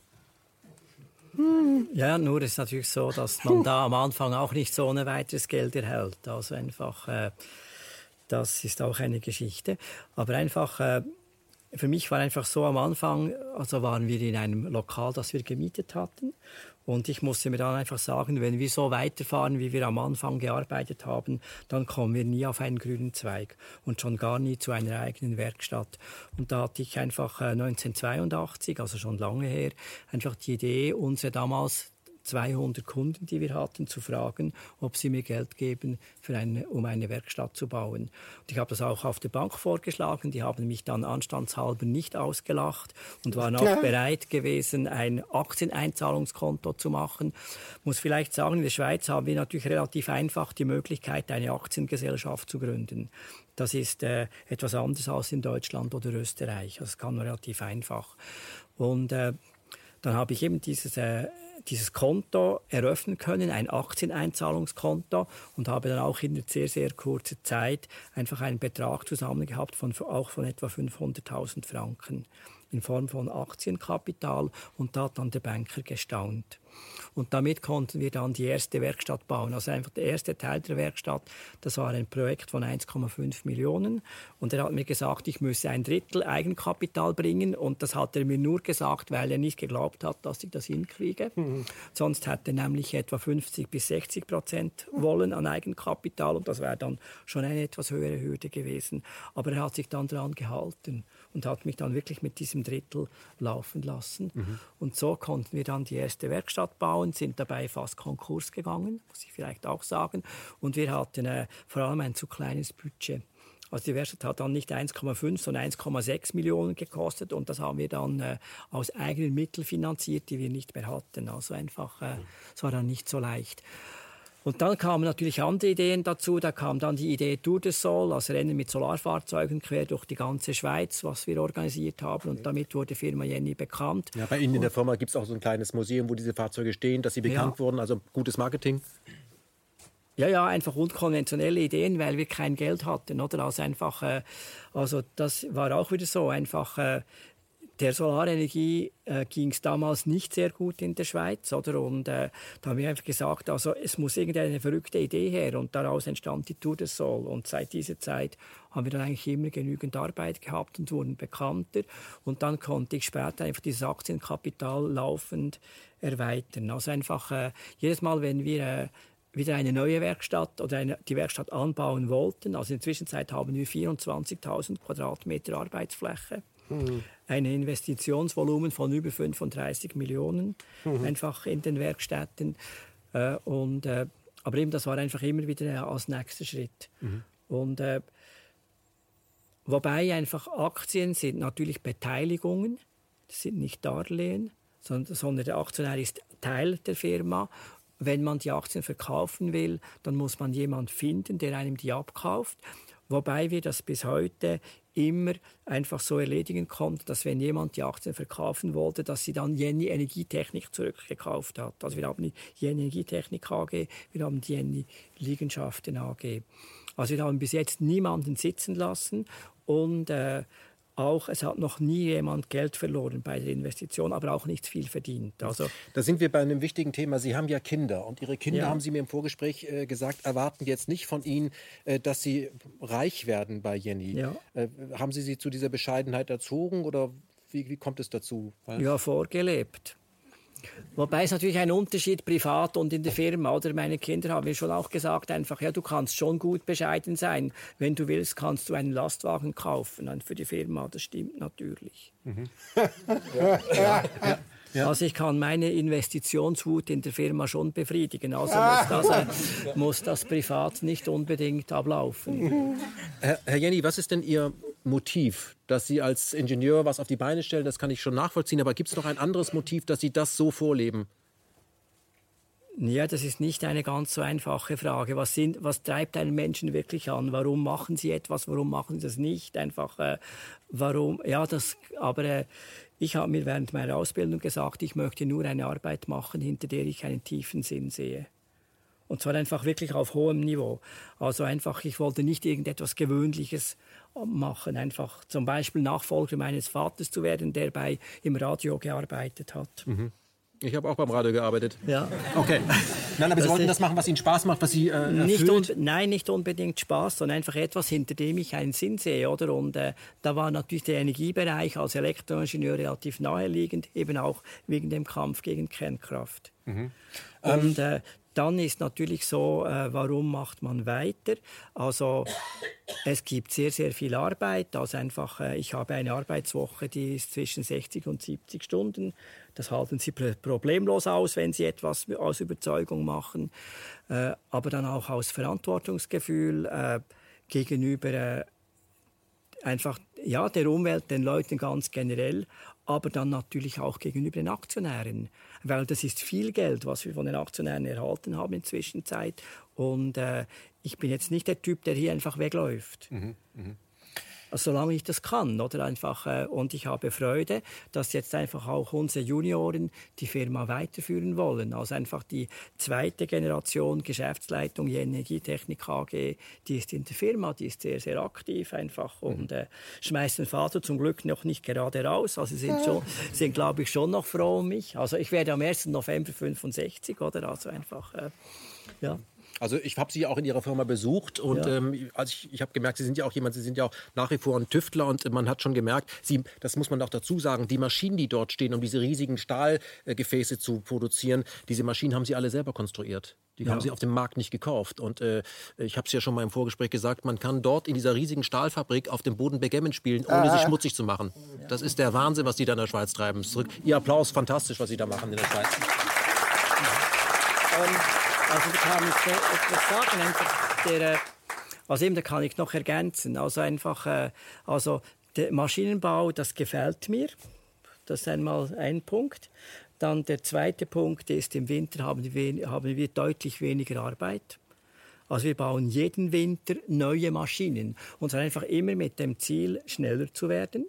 Also einfach, weil wir sind mit unseren Speichern konkurrenzfähig. Mhm. Und da kommt man nicht drum herum. Einfach, das kann man äh, gern haben oder nicht, aber einfach, das müssen sie. Und dann, wenn immer irgend möglich, die Arbeitshygiene zu steigern. Also einfach die Belastung der Mitarbeiter zu senken. Sei das Richtung äh, einfach Sachen herumtragen. Also wir haben etwa 100 Krane in der Firma. Mhm. Man muss nichts von Hand heben. Dann ist Rauch, dann ist Lärm ein Thema. Einfach, äh, das versuchen wir immer zu reduzieren. Mhm. Das heißt, gerade im Winter, wenn nicht so viel gebaut wird, versuchen Sie in der Firma eben die Effizienz zu steigern und neue Produktionen ja. Was würden und Sie dann ist natürlich so, dass alle diese Maschinen gehören Jenny Liegenschaften AG. Also einfach Firma Jenny Energietechnik kann an Jenny Liegenschaften AG für diese Maschinen Rechnungen stellen kostendeckend und nachher mietet dann Jenny Energietechnik diese Maschinen von Jenny Liegenschaften AG. Gab es bei dem, was Sie jetzt beschrieben haben, äh, seit 76 irgendwann einen Punkt, wo Sie hätten hinschmeißen wollen, weil Sie es nicht mehr aushalten? Weil die Belastung zu groß war und Ihre Frau vielleicht gesagt hat, das wird doch alles nichts. Wir haben hier fast mal einen Konkurs, dann trudelt die Bestellung so nicht ein, niemand will das haben, wir müssen das Marketing so selber machen. Gab es so einen Punkt, wo Sie gesagt haben, es war ein Fehler? Ja, ist jedenfalls nicht vorgekommen. Das ist zum Glück. Nein, aber äh, es hat natürlich lange Strecken gegeben. Äh, da war mein Lohn praktisch null. Also einfach in der ähm, Anfängen der Firma einfach. Also zuerst haben meine Eltern für meinen Unterhalt gesorgt. Also meine Mutter hat gesagt, Josef, du kannst machen, was du willst, aber Essen gebe ich dir noch lange. Das war mein Startkapital. Und dann hat äh, meine Frau eine normale Stelle gehabt, bevor sie in der Firma zu arbeiten begann. Mhm. Wobei meine Frau hat dann gesagt, als sie in die Firma kam, erstens, es wird geheiratet ja, und zweitens, äh, und zweitens, sie erhält einen normalen Lohn. Einfach, äh, also nicht übertrieben, aber einen normalen Lohn. Und ja, so ist sie dann in die Firma gekommen. Ja. Mhm. Aber einfach, wir haben auch immer Leute gehabt, die mir helfen. Also ich habe ein Beispiel, vor etwa zehn Jahren hatten wir einen Verlust einfach. Äh, und da hat die Bank und die Treuhandfirma gesagt, äh, ich hätte diesen Verlust ähm, vermeiden können, wenn ich etwa zehn Mitarbeiter entlassen hätte. Und da hat die Bank auch gesagt, einfach, äh, dass äh, einfach jetzt werden zehn Mitarbeiter gekündigt in der Firma Jenny. Wenn sie das nicht tun, dann streichen wir ihnen die Kreditlimite. Und äh, dann hatte ich das Glück, dass einer unserer Kunden hat mich angerufen, einfach äh, ist relativ vermögend, hat mir gesagt, Josef, ich habe den Eindruck, du brauchst Geld. Mhm. Mach mir einen Vorschlag. Da habe ich ihm erzählt, was ist die Situation und er hat mir dann wirklich 500.000 Franken, ist, ist eine Zahl, die ist für uns wichtig scheinbar, hat er mir unmittelbar 500.000 Franken überwiesen und ich habe keine Mitarbeiter entlassen. Mhm. Vielleicht, vielleicht ist das ja auch ein Antrieb, dass Sie eine soziale Verantwortung haben als Unternehmer und sagen, da leben ja Leute davon, die sich darauf verlassen und dass Sie das immer wieder hinbekommen. Ich möchte äh, an dieser Stelle mal etwas äh, vielleicht in den Raum werfen, was uns alle betrifft, also KenFM included. Die, die jetzt am Tisch sitzen und Sie, die Sie als Pionierin, also Sie haben natürlich es insofern geschafft, dass Sie erlebt haben, dass man durch eine Talsohle gehen kann. Die kommt vielleicht auch immer wieder, aber man lernt dann irgendwann geht es bergauf, um wieder bergab zu gehen, aber irgendwann geht es bergauf, vielleicht ist das. Aber da gab es ja auch diesen Moment des Zweifels, wo man gedacht hat, das war der falsche Weg. Ähm, wie haben Sie das, diesen Moment, wo Sie ganz unten waren, den gab es bei Ihnen allen, ich kenne es auch, wo Sie sagen, das war ein Riesenfehler, ob das die richtige Entscheidung war, alle klopfen die auf die Schulter, sagen, das wird schon, aber wenn man Sie dann anruft, sind, ist da besetzt. Wie haben Sie, ja, ähm, äh, wenn es klappt, war klar, dass es klappt. Aber wenn es nicht klappt, war auch klar, dass es nicht klappt. Aber wie haben Sie, wie haben Sie das gemacht, äh, Herr Stoll? An dem Punkt, wo gab es so einen gigantischen Zweifel, wo Sie gesagt haben, das kann ich keinem erzählen? Ja, ich kann eigentlich kann ich mich gar nicht an solche Tiefpunkte erinnern. Ein glücklicher Mensch. Verdrängen Sie das oder? Nö, also äh, alles, was man erlebt, hat ja seinen Sinn. Und äh, ist genau wie für mich Krankheit zum Beispiel ist ein ist eine Lehre, ein Lehrmeister. Man geht durch die Krankheit hindurch und äh, kommt dann mit äh, tieferen Einsichten heraus und man kommt reifer heraus. Das ist ja wie bei Kindern, die äh, dann die Kinderkrankheiten durchmachen. Äh, das weiß jede Mutter, dass, dass das einen Entwicklungsschub gibt.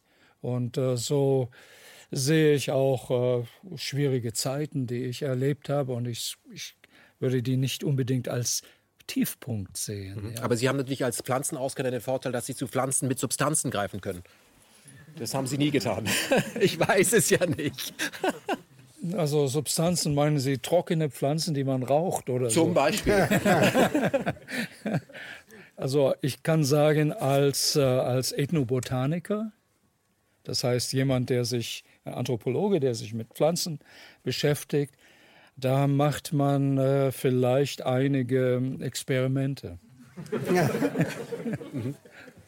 Und äh, zum Beispiel der Fliegenpilz ist ja, war ja das, äh, was kann man sagen, die Kommunion mit den Göttern und Geistern äh, in der ganzen nördlichen Hemisphäre. Ich muss ganz also, kurz nicht zu Hause nachmachen.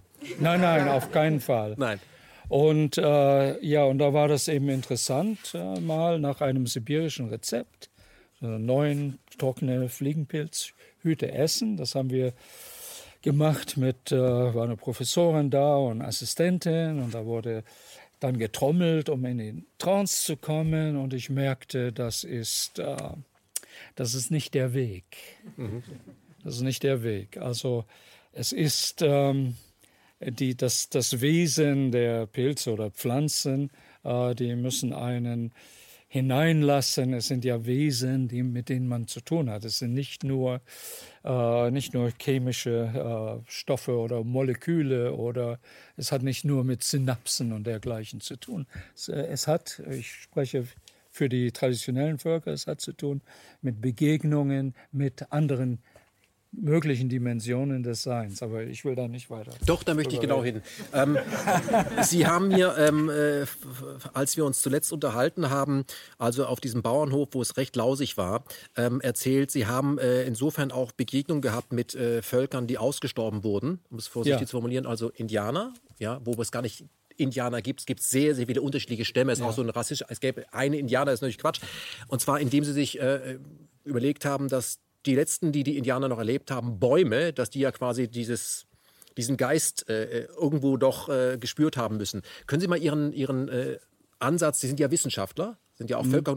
Was war das für ein Ansatz zu sagen, okay, da ist mehr, als dass das nur eine Pflanze war oder nur eine Pflanze, nur ein Baum ist, weil rein wissenschaftlich hat man gesagt, das ist alles nur Funktion. Pflanzen sind Funktion. Ja, ja naja, das habe ich äh, schon als Kindheit als Kind gemerkt und in Amerika bin ich dann immer in die Wälder gegangen. Ich habe mich da nicht so identifiziert mit dem Normalen und äh, habe dann mein eigenes Reich im Wald gefunden, wo die Amerikaner nur eben bewaffnet reingingen und bin dann immer auf Bäume geklettert und ich wollte wissen, wie die Pflanzen heißen, die da wachsen.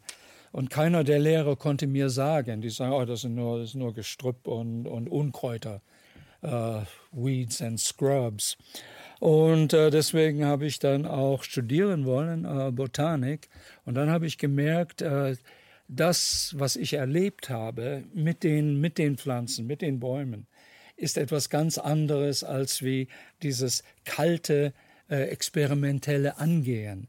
Und ich habe auch sehen können, dass an der Universität die äh, Versuchsbeete mit den Pflanzen, das waren arme, arme, äh, leidende Pflanzen. Also das habe ich, ähm, also das kann man sehen, ob die Pflanzen glücklich sind oder nicht. Und von einem materialistischen, mechanistischen Weltbild macht es keinen Sinn, so etwas zu sagen. Mhm. Aber ich äh, habe immer gesehen bei den, ob das nun Nepalesen oder Inder oder eben die Indianer waren oder jetzt äh, kürzlich äh, die Mongolen, äh, sie sehen ein bisschen eine tiefere Dimension. Wir sehen wenig, wir sehen wenig, wir nehmen wenig wahr, weil wir ständig unterhalten werden oder wir andere Dinge gehen in unsere Köpfe oder äh, wir sind so verkopft äh, durch die Schule. Und ich merke, wenn ich in der Natur bin und da kommen, also auf dem Berg, und da kommen Wanderer, die sind vielleicht einen Kilometer weg. Man spürt schon ihre Energie. Mhm. Und die sind gar nicht da. Die sind, äh, wenn ich da mit Leuten laufe und äh, die sind dann immer irgendwo in einem Kopftheater oder reden über Dinge, die nicht gegenwärtig sind. Und dann sage ich, oh, schaut mal, diese Pflanze. Ach so, ja, interessant. Ja, was ist das? Äh, dann sage ich denen, ah gut, abgehakt und gehen weiter. Mhm. Eine ganz andere Einstellung äh, finde ich bei äh, zum Beispiel bei den Indianern. Sie gehen äh, durch die Natur nicht denkend, nicht sendend, sondern aufnehmend. Sie gehen mit vollem Bewusstsein und sie denken nur, wenn, wenn sie denken müssen. Denn Denken schon an sich, der Prozess des Denkens, äh, sondert, also wenn man im Wald ist, sondert ab von dem Phänomen, dem Eintauchen ins Phänomen, dem Bewusstsein, dem Bewusstdasein. Und ja. Brauchen wir, ähm, auch wenn wir klassisch Dinge produzieren, brauchen wir ein, vielleicht eine Rückkehr zu, zu einer ähm, spirituellen Herangehensweise. Ich meine, über das, was wir jetzt sprechen, könnte man dann immer sagen, das ist ja total esoterisch. Aber wir würden sagen, dass wir in einem christlich-jüdisch geprägten Land sind. Wie erklärt man eigentlich Jesus Christus ohne Esoterik? Hatte die Physik, also übers Wasser ging, ähnlich frei wie am 11. September. Das frage ich mich oft jeden Morgen. Also, ähm, nee. Aber brauchen wir, brauchen wir einen anderen Zugang? Spielt das bei Ihren Kunden eine Rolle, dass die dass bei denen ein Bewusstseinsprozess einsetzt oder sagen, ich will einfach nur effizient und schöner wohnen, das kann man auch gut mit angeben. Spielt das eine Rolle, sagen, ich möchte, ich, ich habe einen anderen Blick auf die Welt? Auch hundertprozentig spielt das eine Rolle. Also wir, wir sehen ja teilweise, kommt es vom ersten Gespräch oder das erste Kennenlernen bis hin zu dem, dass jemand sagt, okay, ich bestelle jetzt einen Wagen bei euch oder eine Planung. Wir machen ja auch Planungen, wir haben einen Online-Laden auch dazu. Äh, dauert es oft äh, ein, zwei Jahre sogar äh, und gibt es immer wieder Mailverkehr dazwischen oder dann kaufen sie sich mal ein Buch bei uns im Shop und lesen weiter, haben dazu wieder mal eine Frage, dann kommen sie wieder mal auf einen Termin oder besuchen eine Veranstaltung und dann kommen wir länger ins Plaudern. Also das ist ein Prozess, äh, der da ins, ins, in, in, ins Gange kommt und der hat sehr viel auch mit dem Denkmuster, mit, damit auch mit Spiritualität zu tun.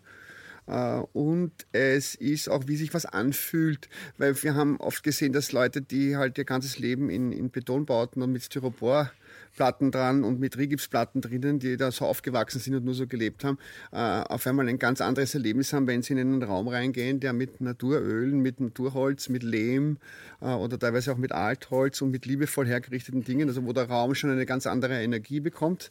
Das, das ist jetzt eben nicht nur, das ist auch eine Gefühlssache, das hat sicherlich auch mit den Molekülen zu tun, die in der Luft dann sind und so, und die dann sich da reinsetzen und sagen dann so, ah, und, und dann eine ganz andere Ruhe und eine ganz andere, äh, auch eine andere Sicht zu sich selbst bekommen auch.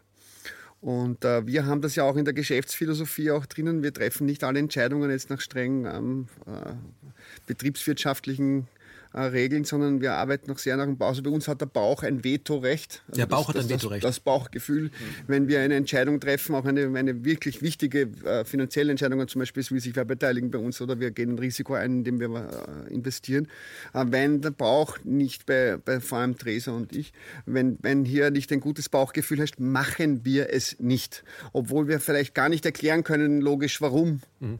Äh, und bis jetzt war es auch, wenn wir vorhin von Tiefpunkten gesprochen haben, wir haben den ersten Wagen auch mit Crowdfunding finanziert und waren dann mit dem Geld am Ende. Der Wagen war aber noch nicht fertig. Äh, und dann waren wir auch in einer Krise und hatten kein Geld. Aber dann haben wir auch gesagt, äh, da wollte irgendwie ein Investor dann das und haben gesagt, nein, das fühlt sich nicht richtig an, das machen wir nicht.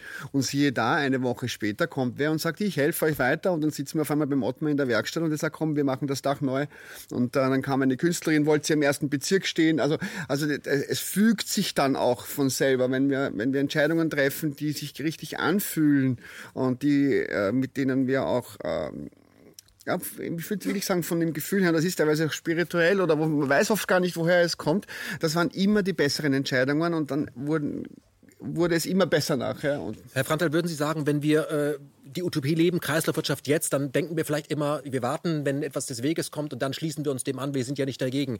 Ist vielleicht das schon der erste Denkfehler, weil wir sollten nicht darauf warten, dass wir jemand anders zuhören, sondern uns vielleicht selbst zuhören, weil das in uns selbst drin ist? Also wissen wir vielleicht viel besser Bescheid, wie wir diese Utopie jetzt schon umsetzen können? Also das habe ich ja lange abgelegt. Ich bin ein Macher und ich agiere und ich reagiere nicht.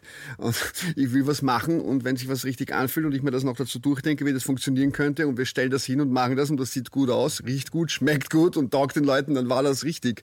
Punkt. Ja, äh, ja. Und da können, da können 15 Betriebsberater da stehen mit irgendwelchen dicken Büchern und sagen, das ist eigentlich falsch, interessiert mich nicht. Entweder nimmst du mich so oder du nimmst es nicht. Ja.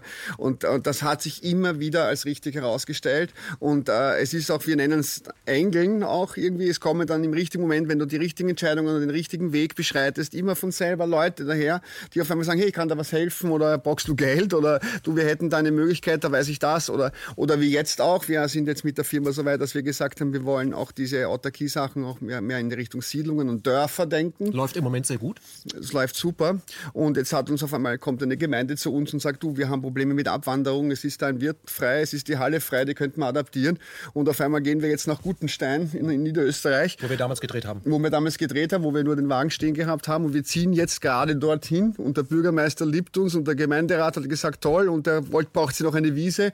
Und auf einmal ist dann dort auch das Wirtshaus frei, äh, das jetzt schon seit zwei Jahren leer steht, ein 1400 Quadratmeter großer Hof, äh, der nicht mehr bespielt wird, was für die Ortschaft ein Drama ist, weil die Ortschaft dadurch kein Zentrum mehr hat und keine Veranstaltungen mehr machen kann. Und, äh, und auf einmal liegt uns das, das, das wird uns förmlich aufgedrängt oder das, das bietet sich einfach, steht wie in der Auslage da und wir sagen ja, okay, machen wir das. Und die alte Besitzerin hat sofort gesagt, ja, macht's das. Und äh, jetzt haben wir auch nochmal ganz kurz zum Thema Finanzierung aber auch gesagt, okay, äh, wir haben eine Veranstaltung gemacht, wir haben eine Genossenschaft gegründet mit einem Bruder und haben gesagt, wir als Genossenschaft und als, als, als Gruppe von Menschen gemeinsam mit der Ortschaft wollen wir dieses Wirtshaus kaufen und haben einen sogenannten Vermögenspool aufgesetzt und haben gesagt, wir brauchen jetzt äh, insgesamt eine Million Euro, um das ordentlich zu sanieren. Und da äh, wollt ihr gemeinsam mit der Ortschaft, wollen wir gemeinsam dieses, diesen Platz wieder beleben. Und auf einmal stehen Leute da, die sagen, ja, mhm. machen wir das. Und das haben wir jetzt gerade übrigens begonnen. Äh, und äh, äh, das, das stößt auf viel Interesse und man hat dann auch das Gefühl, da, da tut sich was. Und die anderen haben auch das Gefühl, wir können, wir haben selbst in der Hand, ob wir die Ortschaft wieder in eine, eine gute Energie bringen und in eine gute, in einen guten Groove hineinbringen. Würden Sie sagen, das ist, was Sie machen, ist auch ein politischer Aktivismus? Nur. also ich glaube, wir haben äh, parteipolitisch können wir da nichts ändern. Also wir können nur mit unternehmerischem Denken auch und mit der richtigen Philosophie und mit dem richtigen Bauchgefühl gemeinsam in Kooperation gemeinsam Dinge ändern im Kleinen und dann haben wir eine gute Chance, dass es funktioniert. Und das ist äh, der höchste, das höchste Level der politischen des politischen Aktivismus aus meiner Sicht. Herr Staudinger, ähm, da sind wir dabei. Es hat ja auch mit, äh, ja, mit sozialer Verantwortung dahingehend zu tun, dass man einfach nicht anders kann, als sich einzumischen. Ähm, wie wichtig ist für Sie soziale Verantwortung? Wie, wie stark ist das als Antrieb da? Oder fühlt sich das halt gut an, wenn man sagen kann, ja, das mache ich auch noch deswegen, aber es ist vielleicht nicht Ihr Hauptantrieb? Ich glaube schon, dass das mein Hauptantrieb ist. Sie sind also eigentlich ein verhinderter Sozialarbeiter? Sie haben das ein paar Mal gesagt, die Suche nach Sinn ist das Essentielle. Und noch was Wichtiges, Sie haben gesagt, am Anfang haben, haben Sie lange mit einem Gehalt von null gearbeitet. Ja. Und ich hatte in der, du auch, in der Schuhwerkstatt einen Partner. Und meine Idee, unsere Idee war, ich kümmere mich um die Läden und er um die Werkstatt. Und wie er dann plötzlich aufgehört hat, war in der Werkstatt null Geld. Und ich habe mir gedacht, es gibt keinen, der billiger sein kann als ich. Und weil ich der billigste Geschäftsführer war, bin ich Geschäftsführer dort geworden. Und jetzt glaube ich, dass in unserer Gesellschaft oft ein Irrtum passiert. Wir glauben oft, wenn wir viel Geld haben, dann haben wir viele Möglichkeiten. Und ich glaube, das Gegenteil ist der Fall. Wenn ich wenig Geld brauche, dann habe ich viele Möglichkeiten.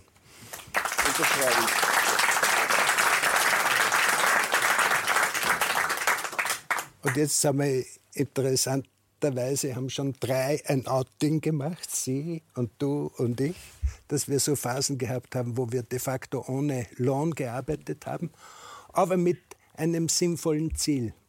Und in meinem Fall war das Ziel das, ich habe von der Schuherzeugung keine Ahnung gehabt. Und irgendwie ist mir vorgekommen, wie wenn ich zu einer Kindesweglegung dazugekommen wäre. Und meine Kraft war, dass ich wollte, dass dieses Baby lebt. Und aus dieser Emotion heraus habe ich dann Schritt für Schritt auch das gelernt, was nötig ist, um so ein Baby großzuziehen. Und jetzt glaube ich wieder, diesen Emotionen zu vertrauen, ist die größte Kraftquelle, die wir haben. Nicht der, die höchste Gage, sondern die größte Leidenschaft ist unsere, unser stärkstes Kapital. Hm. Hatten Sie jemals äh, bei dem, was Sie als Unternehmer tun, hatten Sie jemals Angst? Das, sind ja Prinzipien, oder? Das bin ich auch öfter gefragt worden. Und bei Mut, da gibt es ja zwei Möglichkeiten. Eine Möglichkeit ist, man ist zu blöd, das Risiko zu erkennen, dann ist es leicht, mutig zu sein. und das Zweite ist, man erkennt die Gefahr und ist trotzdem mutig. Ich glaube, ich habe gesegnete Portionen vom Ersten.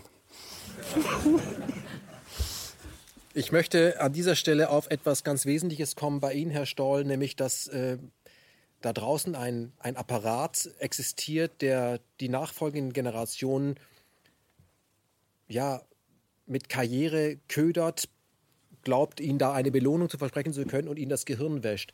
Man hat ihnen ja, als sie angefangen haben, äh, als Botaniker im äh, Botanik zu studieren, hat man ihnen auch erklärt, sie gehören zur grünen Elite Mhm. Auf Sie kommt es an. Sie müssen jetzt alles ändern. Der Kleinbauer muss weg. Mhm. Weltweit mhm. bekämpfen Sie ihn. Das ist ja so ein bisschen auf Sie sind wichtig. Helfen Sie uns dabei, diese Vision für den Frieden mhm. Umzusetzen. Ja, ja. Ähm, da, das darf man nicht vergessen, dass Menschen, die an den Universitäten arbeiten oder bei diesen Stiftungen, Thinktanks arbeiten, dass die wirklich an die gute Sache glauben und äh, dann eben auch bereit mhm. sind, da äh, für die gute Sache über Leichen zu gehen. Wie, wann haben Sie gemerkt, dass die grüne Elite irgendwas anderes ist? Wie ist man an Sie herangetreten? Ja, das war, wir wurden dann äh, an der Universität äh, geprüft und dann wurde man herausgesucht für äh, ein quasi geheimes Projekt. Und das war eben in den Kennedy-Jahren, wo, wo der Kommunismus sich äh, in, in Südostasien ausbreitete und in Kuba und, und dergleichen. Und da hat man dann versucht, ein, etwas äh, dagegen, dagegen zu tun.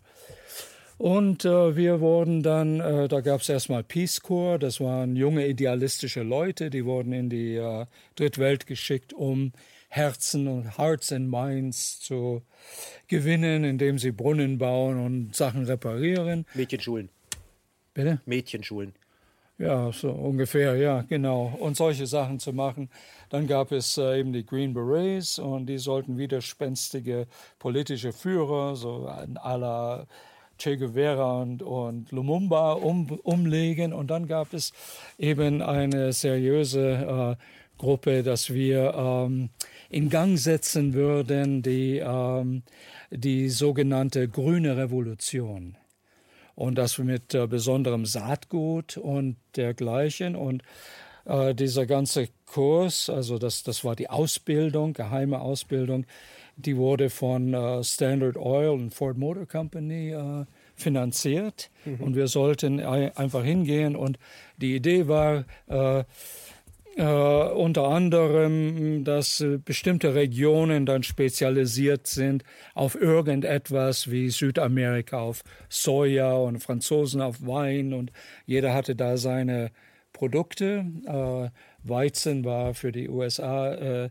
beibehalten, Weizen als Waffe sozusagen. Mhm. Und diese Interdependenz, also die, die Abhängigkeit untereinander, so wurde es gesagt, sollte Frieden auf der Welt bringen. Mhm. Denn wenn jeder abhängig ist vom anderen, vom anderen dann. Und alle vom Grundnahrungsmittel Weizen der Amerikaner, ja, dann und, ist Frieden. Und das sind dann, ja genau, und Amerika schützt das und weil Amerika ja demokratisch ist, dann ist es in Ordnung.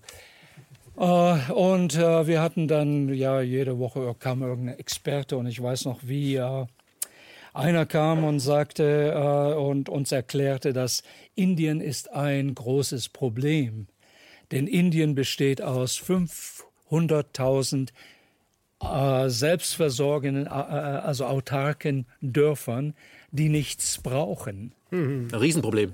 Ja, ein Riesenproblem. Und, äh, und es ist eine Bedarfswirtschaft in Indien. Also Schuhmacher machen so viel Schuhe, wie man gerade dort äh, braucht. Und es wird äh, produziert und es wird natürlich auf, auf einen kleinen Markt gebracht, aber nicht, dass man so ein Riesen, dass, dass man so äh, Dämme baut und, und Chemie einsetzt für eine Cash Crop. Also das ist so. so. Mhm. Und äh, da war das Problem, wie kann man Indien knacken? Das geht doch nicht, wenn da so selbstversorgende äh, Dörfer sind.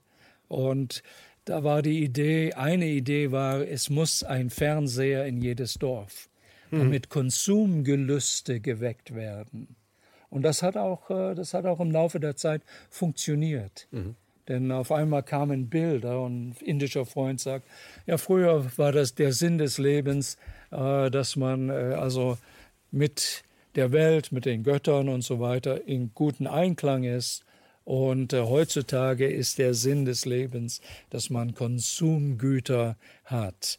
Und dann mit der neoliberalen Wirtschaftspolitik, da wurden die Weichen gestellt, äh, dass äh, also äh, es wurde alles mehr monetarisiert und äh, die Leute kaufen äh, Dinge dann, die sie früher selber produziert haben, so ungefähr. Es werden Abhängigkeiten geschaffen. Ich meine, zuletzt ja, haben wir das gesehen so. im Irak zurückgebombt ja. in die Steinzeit und das erste, was kommt, sind große Agrarkonzerne. Ja. Monsanto heute Deutschland, BASF, darf man nicht vergessen die dann mhm. eben sagen, ab sofort hier das alte Saatgut weg, ihr kauft jetzt diesen genau. Terminator-Samen, genau. den jedes Jahr neu zukaufen bist. So werden genau. Völker in die genau. Abhängigkeit getrieben. Ja. Da sind wir bei einem äh, ganz wichtigen Thema. Ähm, die Utopie Leben, Kreislaufwirtschaft jetzt. Ich glaube, das würden sehr viele Leute unterschreiben, weil das eigentlich Freiheit bedeutet. Aber mhm. wer frei ist, muss auch nicht mehr der Spitze der Pyramide äh, gehorchen. Und ich glaube, dass wir das ja im Moment ja, erleben. Der Krieg ist ja zurück. Mhm. Auch in Europa. Wir sehen, dass mhm. Vorbereitungen da sind. Wir haben hier in Deutschland Frau von der Leyen, die ihre Kinder leider nicht zur Armee schicken konnte. Das sind ah. alles Zufälle, wo wir eben auch zwei Prozent äh, des BIPs in die Rüstung stecken wollen. Möchte übrigens auch die AfD, damit wir endlich 60 Milliarden für Rüstung ausgeben, während in Berlin allein 65 mhm. Schulen fehlen. Was glauben Sie hier am Tisch, dieser Wandel, der nötig sein, der nötig ist, damit unsere Kinder und Enkelkinder eine Zukunft haben, die lebenswert ist? Dieses System wird sich das ja nicht gefallen lassen, ohne in irgendeiner Weise, sage ich mal, gewalttätig zu werden. Mhm, was, mhm. was glauben Sie? Kommt die Wehrpflicht zurück? Äh, müssen Sie Ihre Kinder zur Schweizer Armee schicken? Ähm, wie wird dieses System darauf reagieren, wenn immer mehr Leute das wie Sie machen und äh, zu seriösen Rebellen werden, die dann, wo immer mehr Leute sagen, da möchte ich gerne mitmachen? Das wird ja schon beobachtet, das ist Ihnen schon klar. Ich, glaub, wie, wird das System, System reagieren? Ich glaube, dass das System am Zusammenbrechen ist und nicht mehr länger lang so aufrechterhaltbar ist.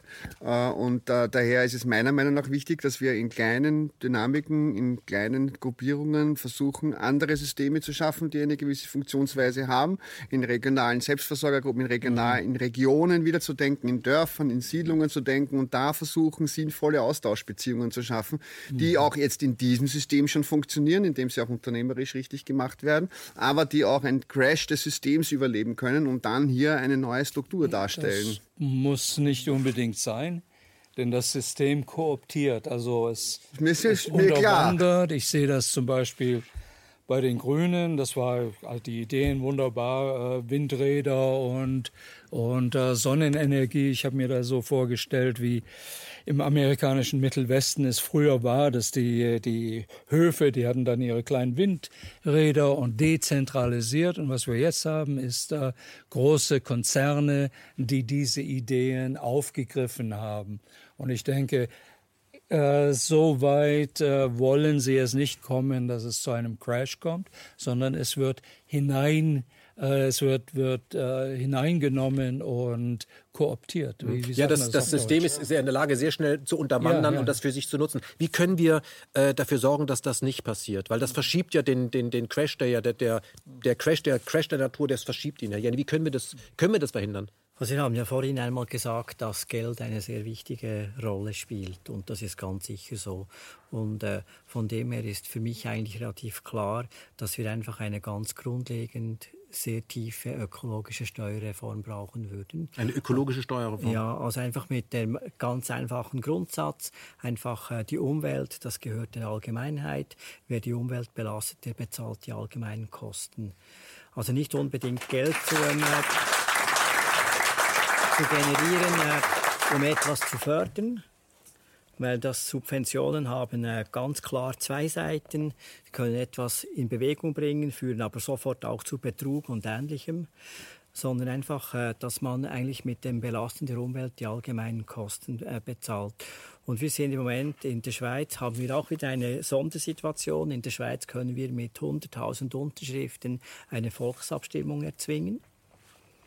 Also deshalb war ich mehrfach dabei. Das war auch eine Aktion. Während meiner Ausbildung war ich eine der drei treibenden Kräfte für eine Initiative für zwölf autofreie Sonntage. Mhm. Darüber wurde in der Schweiz abgestimmt. Das konnten drei Studenten mit etwas Fleiß und Arbeit. Wir haben 127.000 Unterschriften gesammelt. Also einen schönen Teil auch persönlich und das eingereicht und nachher wurde darüber abgestimmt. Wir haben dann verloren, aber immerhin dort habe ich begonnen, habe ich gelernt zu arbeiten. Ich war dann noch bei anderen Volksinitiativen dabei gegen Kernkraftwerke. Wir haben meistens verloren. Aber immerhin hat doch etwas gebracht. Aber im Moment sind wir etwas Neues am Starten.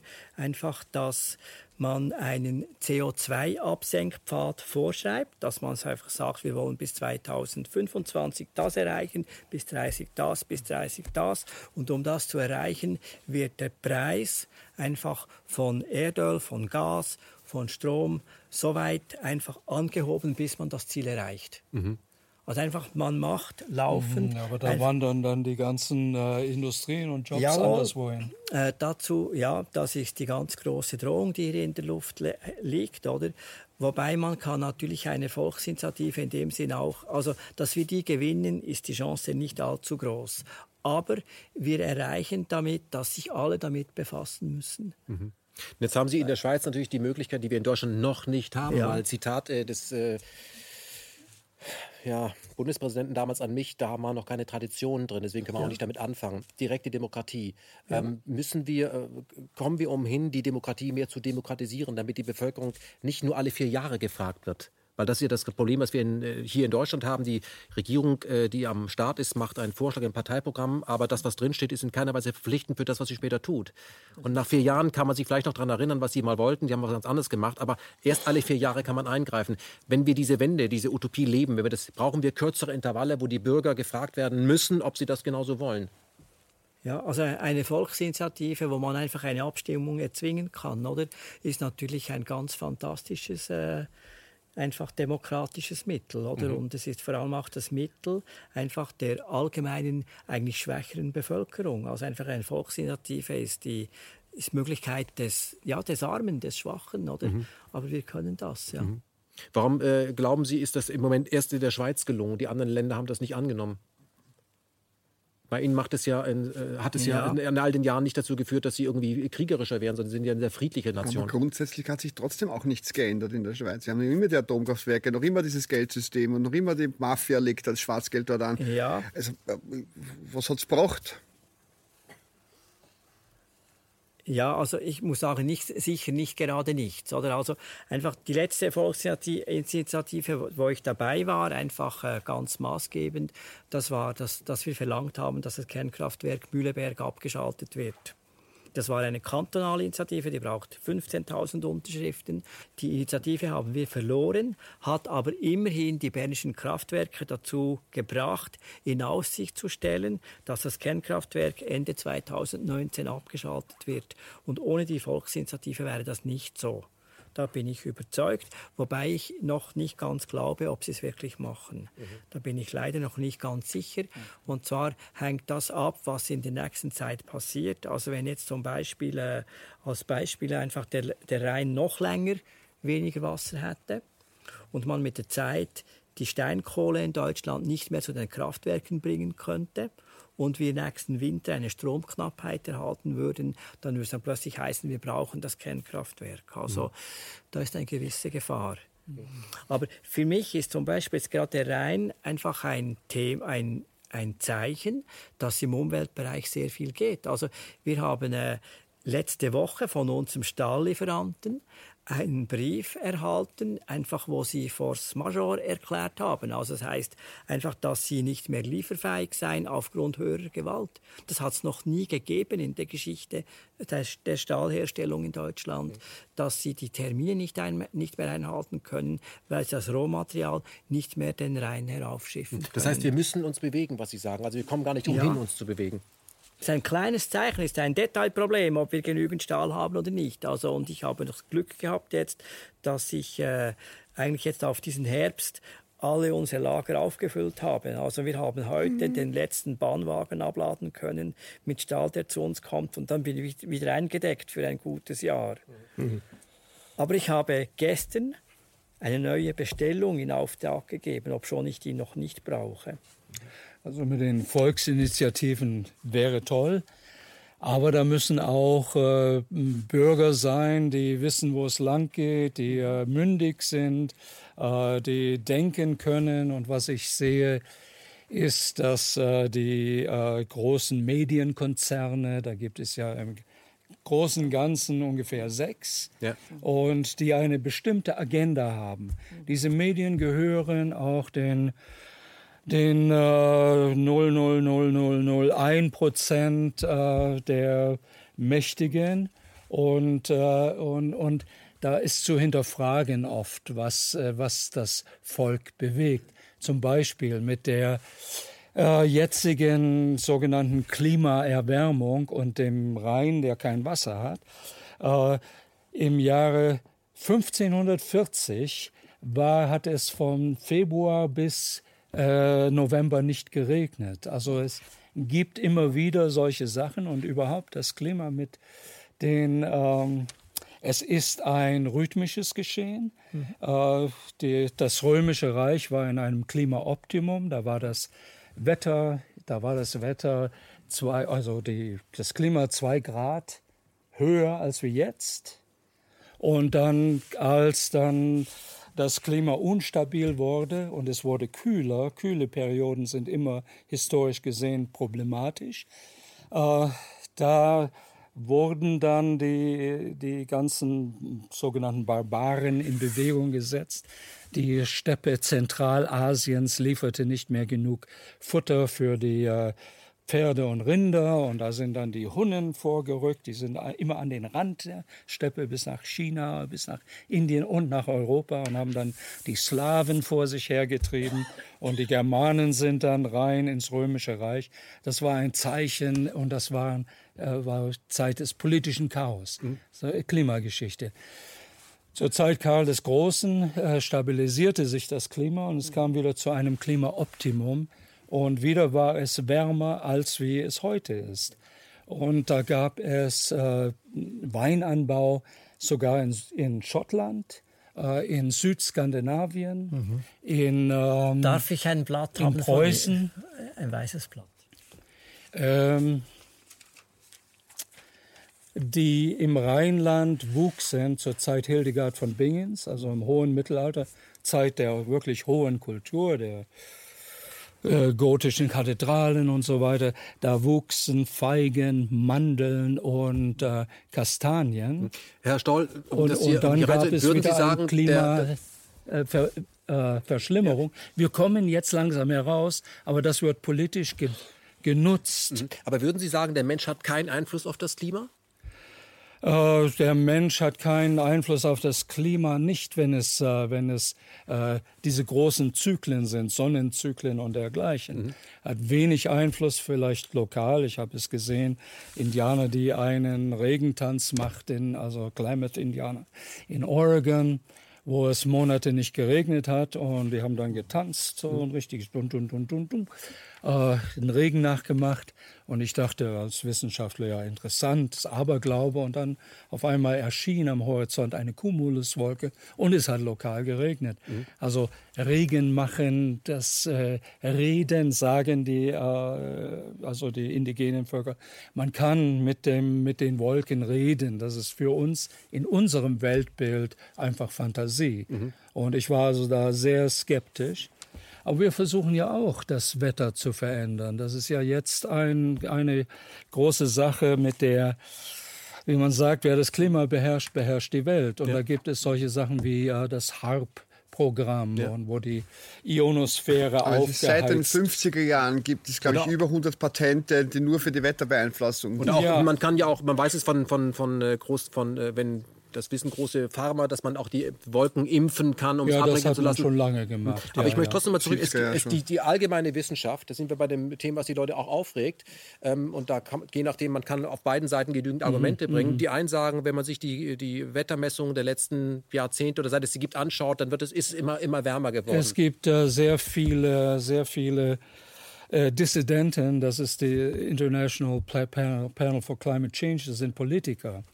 Und äh, was wir äh, äh, was, was benutzt wird, ist, äh, ist, dass man jetzt auf Grundlage hm, eben Wetter und äh, CO2, äh, dass, dass man eine tiefgreifende, fundamentale Krise in der Wirtschaft beheben will. ähm, dass, dass man die Benzinautos verteufelt und so weiter.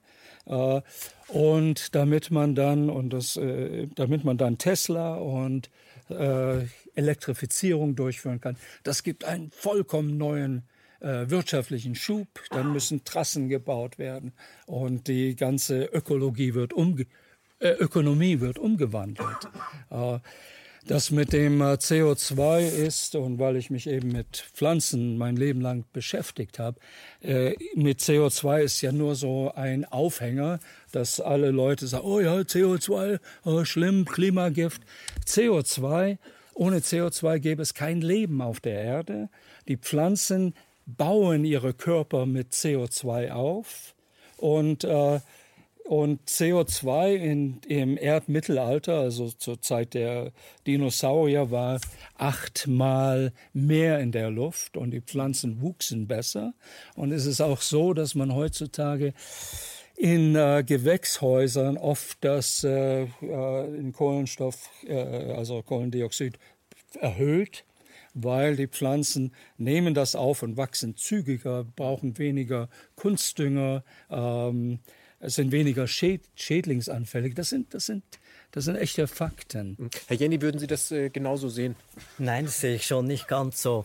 Ich auch nicht. Also das ist, äh, also ich habe es aus dem Kopf ein wenig gezeichnet. Einfach, äh, sonst können Sie auf dem Internet äh, Volker Quasching und Temperaturverlauf eingeben. Der hat eine sehr, sehr eindrückliche Darstellung und das entspricht eigentlich in etwa dem. Also wenn wir äh, einfach die globale Temperatur anschauen, wie sich die in den letzten 20.000 Jahren verändert hat, dann ist sicher so, vor 20.000 Jahren hatten wir die Eiszeit. Also da war in Berlin zum Beispiel äh, etwa 150 Meter Eis. In der Schweiz war im Durchschnitt etwa 200 Meter Eisdicke überdeckt. Da war kein Leben so, wie wir es heute hatten. Und dann ist es sukzessive wärmer geworden und wir haben eigentlich so etwa ab 10.000 Jahren vor Christus ein relativ konstantes Klima auf der Erde und übrigens auch ein relativ konstanter Meeresspiegel. Das ist nach Aussagen vor einfach 9.000 Jahren ja. gab es innerhalb von 100 Jahren ja. einen Klima äh, Sprung. Und ja. da wurde es, also nach, es kommt darauf an, welche Experten man ja, äh, also einfach nach dem... Drei, vier äh, Grad höher innerhalb von 100 Jahren, das war nicht anthropogen. Ja. Was wir dann also hatten, was wir dann hatten, war äh, weltweit eine Überflutung. Also das äh, Australien äh, wurde von Melanesien getrennt, Nordamerika von. Mhm. Also, Sie sehen Sie es so, aber lassen Sie uns mal Herrn Jenny, ja. wie Sie das sehen. Also, glaube ich, die aktuelle einfach, Version. Also ich Und das war, ich wollte nur noch sagen, das war die Sintflut, äh, die Sintflutsage, die bei allen Völkern, mhm. äh, da wo mhm. man sich dran erinnert. Ja. ja. Also, aber immerhin, einfach wir haben seit irgendwie 7.000, 8.000 Jahren von mir aus, spielt nicht so eine Rolle, haben wir eine relativ konstante Temperatur auf der Erde und vor allem ein konstant... Das ist ein, ein Fakt, da gab es das ja. Atlantikum, das war sehr warm. Dann in der Bronzezeit wurde es wieder also, kühler. Äh, lassen wir das und, einmal stehen. Wenn wir jetzt, und äh, Ramsdorff und solche Experten, die machen das flach, weil sie eine Ideologie haben. Das lassen wir so stehen. Ich nehme ja. das so hin. Sie dürfen das sagen, das ist vollkommen in Ordnung. Ja, bitte. Also, was aber nichts ändert, ist einfach, dass wir, es ist auch so, dass wir ums Jahr Null tatsächlich etwas wärmer hatten als heute. Ich glaube, das bestreiten wir beide nicht. Wobei ich, ich spreche das nach, einfach an, also äh, im Zusammenhang mit Klimawissenschaften, die ich persönlich kenne. Also einfach Herr Stocker zum Beispiel ist für mich eine Koryphäe Herr Wanner ebenfalls. Einfach dann ist noch Herr Pfister und Herr Knutti und dann haben sie schon fast alle aus der Schweiz. Aber was einfach ist, wir haben in den letzten 100 Jahren einen Anstieg, der praktisch so groß war wie das, was wir früher hatten. Also einfach, wir haben hier einen extremen Anstieg einfach äh, und äh, das ist in noch kürzerer Zeit. Oder? Ja, das, das, das aber ich glaube, ich, ich, möchte, das ich glaube, dass eben diese CO2-Debatte eine völlige Falle ist, weil, weil die einen glauben dran und sagen, wir müssen jetzt CO2 reduzieren und verkaufen kaufen ihren Diesel und sind damit aus dem Schneider und sagen, ich mache eh alles fürs Klima. Die anderen sagen, ich glaube schon daran. Äh, ich glaube eben nicht und ich muss jetzt auch nichts machen und deswegen gibt es auch keinen Klimawandel. Aber wenn wir uns nur anschauen, äh, wie ein, ein, ein Hektar Wald verdunstet bis zu 60.000 Liter pro Tag Wasser. Äh, und wenn ich einen Hektar Wald rode, habe ich diese 60.000 Liter Verdunstung eben nicht mehr. Und dadurch beeinflusse ich einfach das Wetter. So einfach ist es. Und wenn ich heute kilometerweise eine Landwirtschaft betreibe, die die Böden verdichtet, jeden Wald wegreißt, alles äh, zu Tode spritzt und keine Biodiversität mehr da ist, dann kann der Boden auch kein Wasser mehr verdunsten. Wir beuten das Grundwasser mhm. aus und dann kommt endlich der Regen, dann kann der Boden das Wasser nicht halten. Und das ist menschengemacht und da können wir nicht drum herum diskutieren. Also ich halte CO2 für eine falsche Debatte, weil es entbehrt nicht dessen, dass wir uns auf die Umwelt konzentrieren und nicht mehr genau. unsere Böden und das Wasser ruinieren. Jawohl. Okay, wir werden, wir werden äh wir werden diesen, diesen Punkt äh, Klima vom Menschen manipuliert, werden wir hier am Tisch nicht klären können. Aber das ist, wie gesagt, je nachdem, äh, wen man fragt, kann man, werden auch die einen sagen, die, die NATO ist eine Friedensorganisation, ohne die ja, es gibt es auch geben. Ich möchte aber, weil wir das ja auch gerade am Tisch merken, wir, wir stellen noch fest, ähm, ähm, ja, ähm, Utopie leben, wir haben es doch mit einer politischen Klimaerwerbung zu tun. Das erleben wir ja schon. Mhm. Und zwar dahingehend, dass, äh, dass man dachte, nach dem Fall der Mauer wäre äh, der globale Frieden ausgebrochen, die Riesenchance und äh, Freundschaft mit Russland und wir sind alle, liegen uns mhm. alle in den Händen und die Ideologien sind alle besiegt worden. Das ist ja nicht der Fall, sondern muss sich heute ja ganz klar positionieren. Das Problem ist, in welche Richtung, weil wenn man äh, sich amerikamäßig positioniert, ist man Trump-Freund, geht nicht. Äh, geht man von ihm weg, ist man Putin, geht auch nicht. Äh, Saudi-Arabien im Moment ganz schlecht im Kurs, also schwierig im Moment, sich mit irgendjemandem zu positionieren. Ähm, wie schaffen wir denn das, ähm, dass wir in unseren Köpfen dieses produzierte Feindbild auflösen, dass wir mit allen reden können und auch mit allen reden müssen, weil wir sind ja alle da.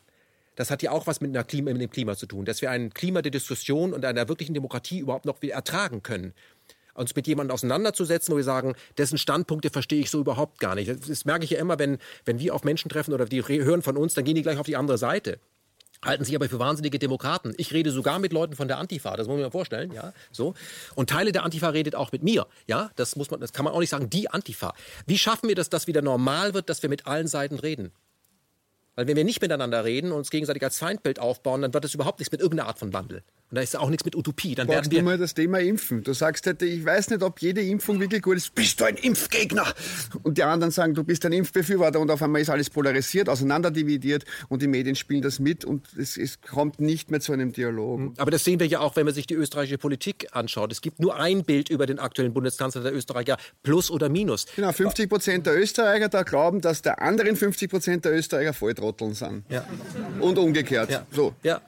Und das sehen wir, solche ähnlichen Dinge sehen wir eben auch äh, äh, in, im Deutschen Bundestag. Und auch komischerweise wandern die Parteien. Mhm. Also woher kommen eigentlich die Leute, die diese Parteienwanderung machen? Also Grüne gehen zur AfD, AfD zu den Grünen, das wollen sie zwar nicht wahrhaben, aber das wandert. Wie schaffen wir es, dass wir anfangen, unsere Nachbarn, die anders ticken als wir, trotzdem als Menschen weiterhin zu akzeptieren? Weil das sehe ich im Moment, das geht so ein bisschen verloren. Mit denen redest du nicht. Und wenn du die auch überhaupt kennst, kommt sofort Kontaktschuld. Wie können wir das überwinden? Aber das ist ja, wenn wir die ganze Zeit in diesem Wirtschafts- und Geldsystem sind, wo wir als Kinder schon zu Konkurrenten gemacht werden. Und dann werden wir schon benotet, äh, bevor wir überhaupt wissen, was, was irgendwas anderes.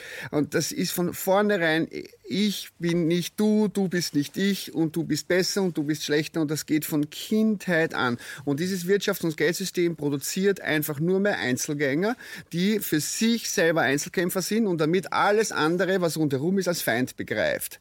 Deswegen ist das Allerwichtigste, dass wir wieder kooperieren, dass wir kooperativ denken und das fängt im Kleinen an. Deswegen ist für uns das so wichtig, dass wir in, in regionalen, nicht in Nationalismen, sondern in Regionen und in Siedlungen und in den Dörferweisheiten einmal denken und sagen, wie geht's dir und wie geht's dem Nachbarn? Wie geht's der Wiese, die vor meiner Tür ist? Wie geht's dem Wald, die in der nächsten Ortschaft ist? Und hier, meiner Meinung nach, können wir dort ansetzen, dass wir regional wieder mehr zusammenarbeiten, die Leute wieder an den Tisch bringen und sagen, komm, wir kooperieren, wir arbeiten zusammen und diese Benotung und dieses Nein, ich nicht du, und da sind wir wieder bei der spirituellen Ebene, weil das setzt sich bis dorthin vor. Wir begreifen uns nicht mehr als Ganzes, als Spezies, sondern ich gegen alle. Und das ist, kommen wir wieder auf das Geld und auf dieses Wirtschaftssystem zurück.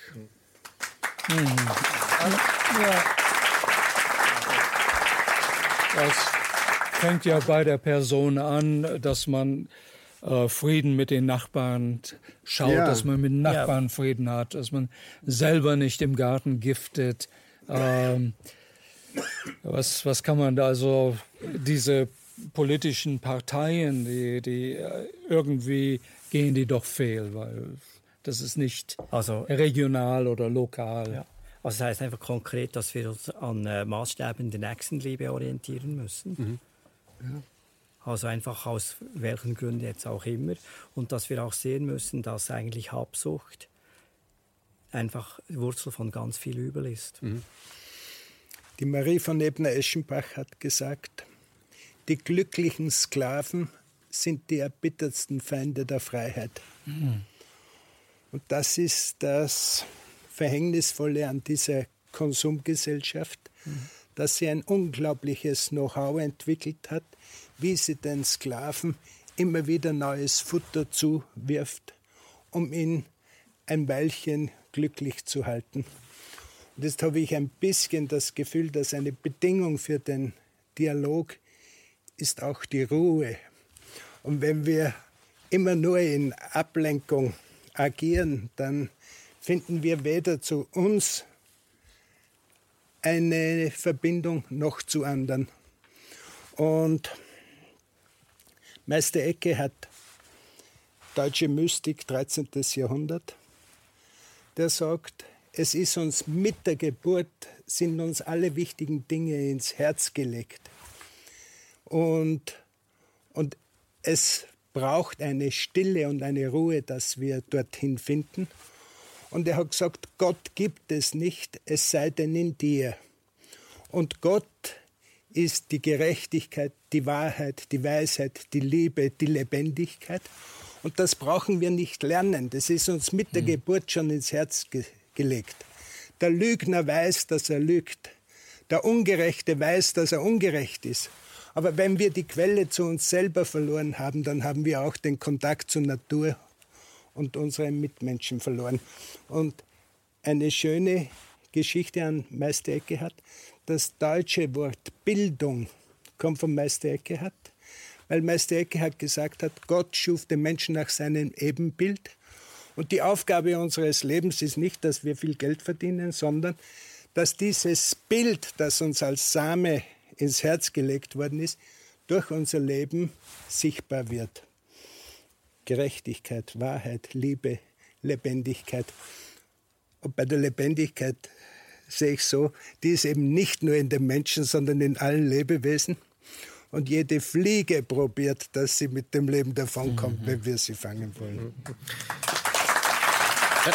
Herr Staudinger, und, und die, die Frage geht auch an uns alle. Ich glaube, wir alle hier am Tisch und auch hier im Saal sind uns darüber äh, klar, dass ähm, wenn wir so weitermachen, wie wir das auf, als Spezies auf diesem Planeten tun, dass uns so ein bisschen die Zeit davon läuft, bis uns das Wasser bis zum Hals steht. Da wird es eng und dann werden Menschen auch relativ schnell aggressiv, wenn es nämlich ans Eingemachte geht, wenn es ums Futter geht. Ähm, ich habe in meiner persönlichen Erfahrung äh, mit den Inhalten, mit denen wir uns beschäftigen, äh, Folgendes äh, erfahren. Es bringt überhaupt nichts, wenn Sie, obwohl Sie genau Bescheid wissen, damit hausieren gehen. Wenn Sie hausieren gehen, nehmen die Leute das erst recht nicht an. Sind Sie jemals hausieren gegangen oder wo kommt das Vertrauen, dass wir trotzdem noch rechtzeitig die Kurve äh, bekommen, indem wir das verstehen, was Sie gerade gesagt haben?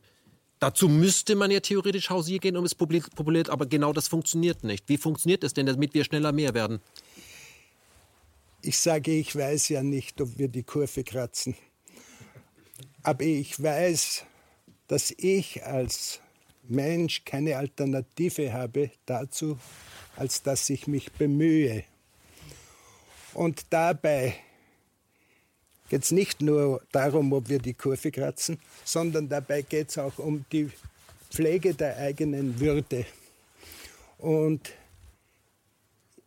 ich glaube, es ist ein hoher Preis, wenn wir auf die eigene Würde pfeifen und sie in Konsum begraben.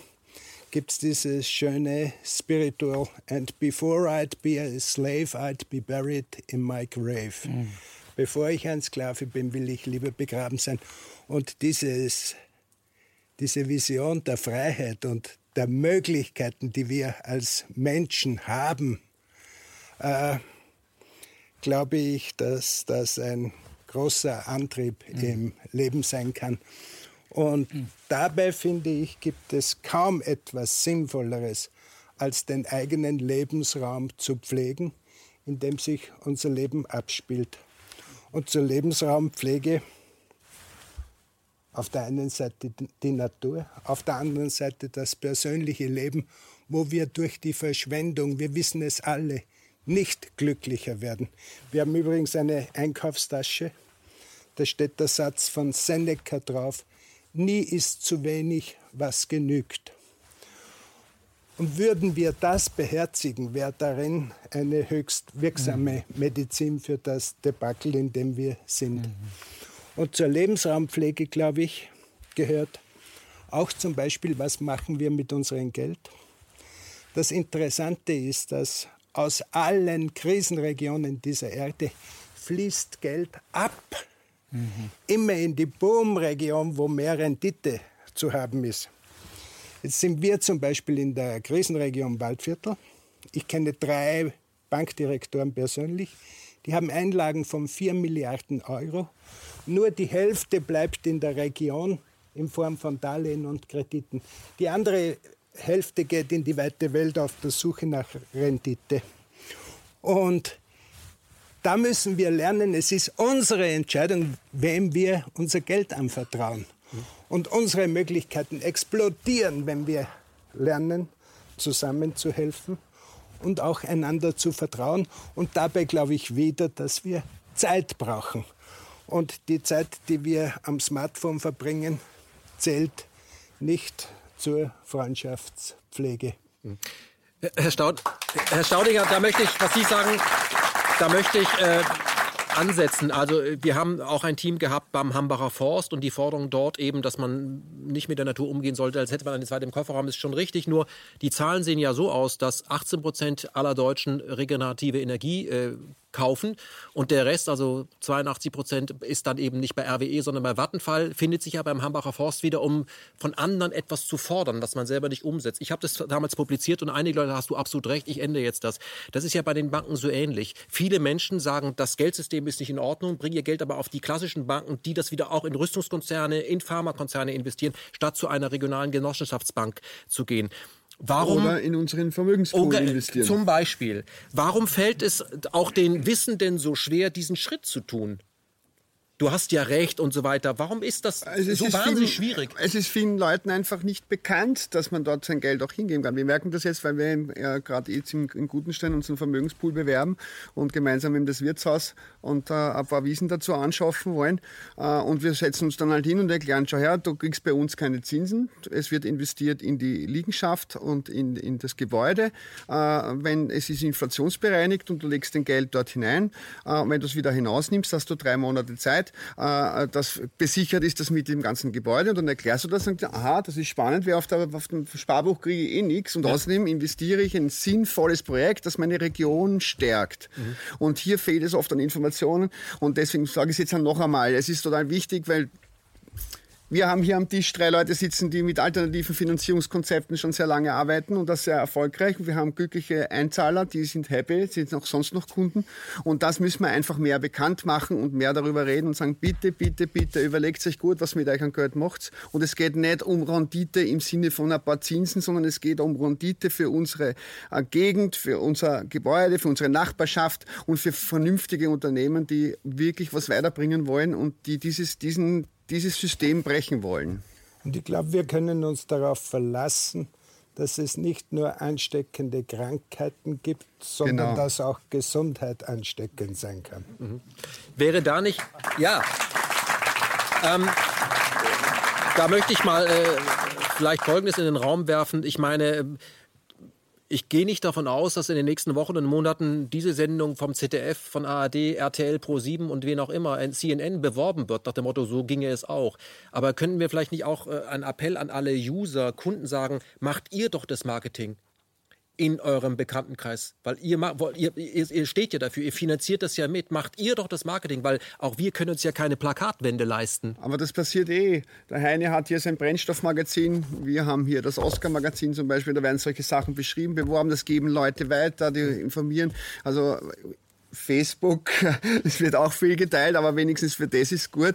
Äh, Also es, wir müssen das, wir müssen das weiter bekannt machen und ich habe sehr stark das Gefühl, dass die Mainstream-Medien halt einfach vor allem von den Jungen eh viel weniger mehr ernst genommen werden oder betrachtet werden. Und die Hoffnung stirbt zuletzt. Wie wichtig ist, dass wir, wenn wir, wenn wir diese Utopie in die Bevölkerung tragen wollen, dass wir wieder auf der Straße sichtbar sind, nicht nur bei Facebook was liken, dass wir Hände schütteln, von Tür zu Tür gehen, einen Stand in der Fußgängerzone haben. Wie wichtig ist das in der Zeit, wo alle mit Endgeräten durch die Gegend gehen, Generation Headdown? Ist das wichtig, das zu tun? Eine Unbedingt. Präsenz auf der Straße zu haben? Also für mich persönlich ist einfach so, dass ich äh, eigentlich jede Gelegenheit wahrnehme, wenn ich, also ich halte sehr viele Vorträge, einfach äh, dann die Bücher, haben wir schon erwähnt, also einfach, ich habe hier in diesem Buch Das Sonnenhaus, da habe ich alles aufgeschrieben, was ich weiß, so gut wie ich konnte, wie man einfach ein möglichst ganzjährig vollständig solarenergieversorgtes Haus erreicht. Also da steht unser ganzes Know-how drin.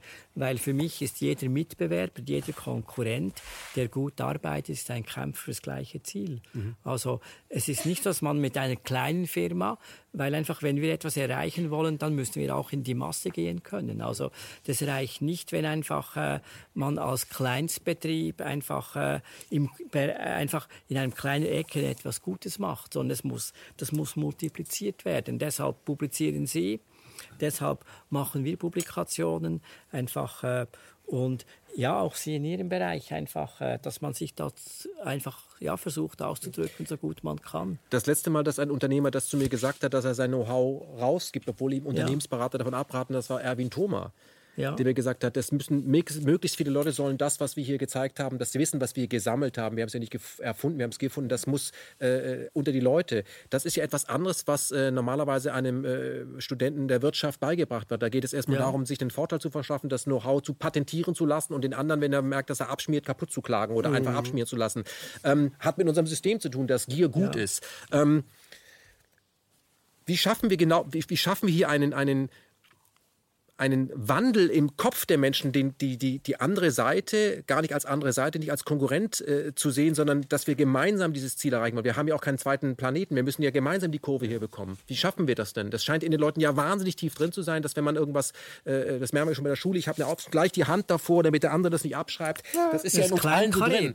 In meiner, in meiner ja. Welt existiert das nicht. In unserer Wirtschaft, wir haben überall Kooperationen. Also in meiner Wahrheit gibt es dieses Konkurrenzdenken so gar nicht mehr. Und es vernetzt sich auch immer, die dörflichen Strukturen vernetzen sich mit. Es gibt mittlerweile internationale Initiativen, die halt sich äh, gegenseitig beraten. Wie können wir dörfliche äh, Strukturen wieder verbessern?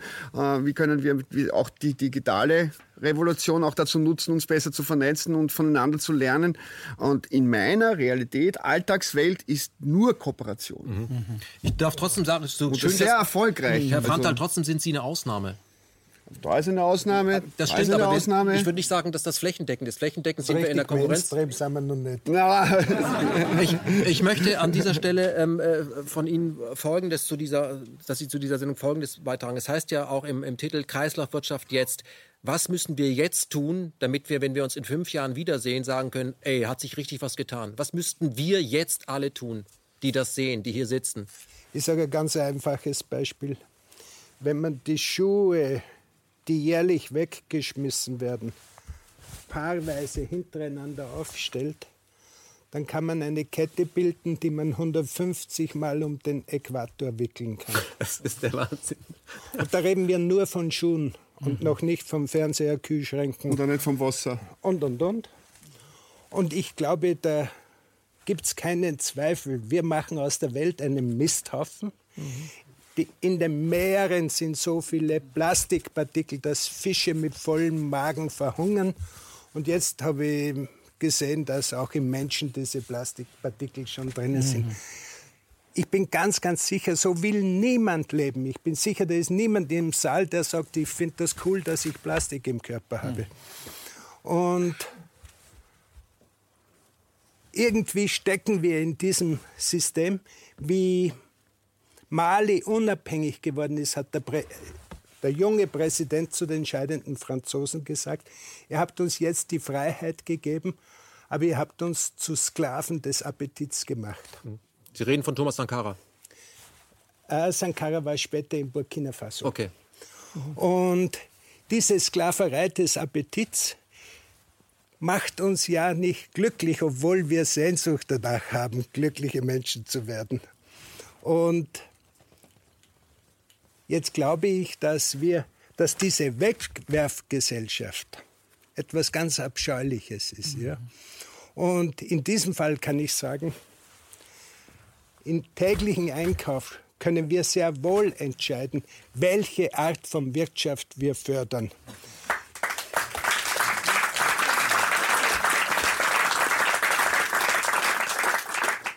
Ein Kunde hat sich beschwert, dass bei einem unserer Schu Schuhe nach vier Wochen die Sohle ein bisschen aufgegangen ist. Vollkommen zu Recht die Beschwerde. Aber wir haben gesagt, wir möchten den Schuh reparieren, wir möchten ihn nicht sofort wegschmeißen. Hat er als einen Skandal empfunden, weil bei Deichmann wird der Schuh sofort ohne Wenn und Aber ausgetauscht. Nur wenn, bei, wie in unserem Fall, viel Material, viel teure Arbeit drinnen steckt, dann kann ich nicht wegen einer Reparatur, die fünf Minuten dauert, den ganzen Werk, mhm. Wert wegschmeißen. Und da glaube ich auch, dass es wichtig ist, dass Kunden und Konsumenten sich für diese Art von Wirtschaft mhm. entscheiden, wo wir auch reparieren können.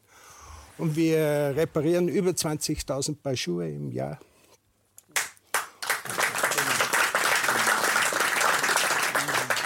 Und ein Kunde hat, hat mich bei einem Vortrag einmal gestört und hat geschrien, ich rede einen Blödsinn. Die Waldviertler Schuhe sind die billigsten Schuhe, die er jemals gehabt hat. Er hat sie seit 15 Jahren, hat sie fast täglich an und einmal eine Sohlenerneuerung bekommen und die Schuhe haben noch viele Jahre vor sich. Und Fünf Jahre Baustelle. Wunderbar. Fünf Jahre Baustelle. Sehr gut. Mhm. Ohne Arbeitsschutz. Ohne Arbeitsschutz. Sag's bitte niemandem. Auf jeden Fall, es ist auch beglückend, wenn wir Produkte von mhm. Qualität haben, die uns umgeben. Und wenn wir so viel vom Mist umgeben werden, ist es natürlich gefährlich, dass das auf uns abfärbt. Mhm.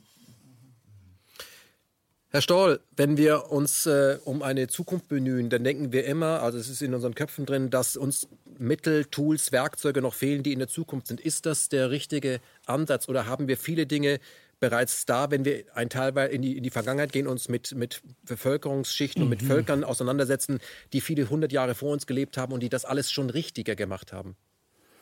Ja, könnte sein. Also ich wollte noch sagen, was äh, politische mh, hm, Aktivitäten angeht.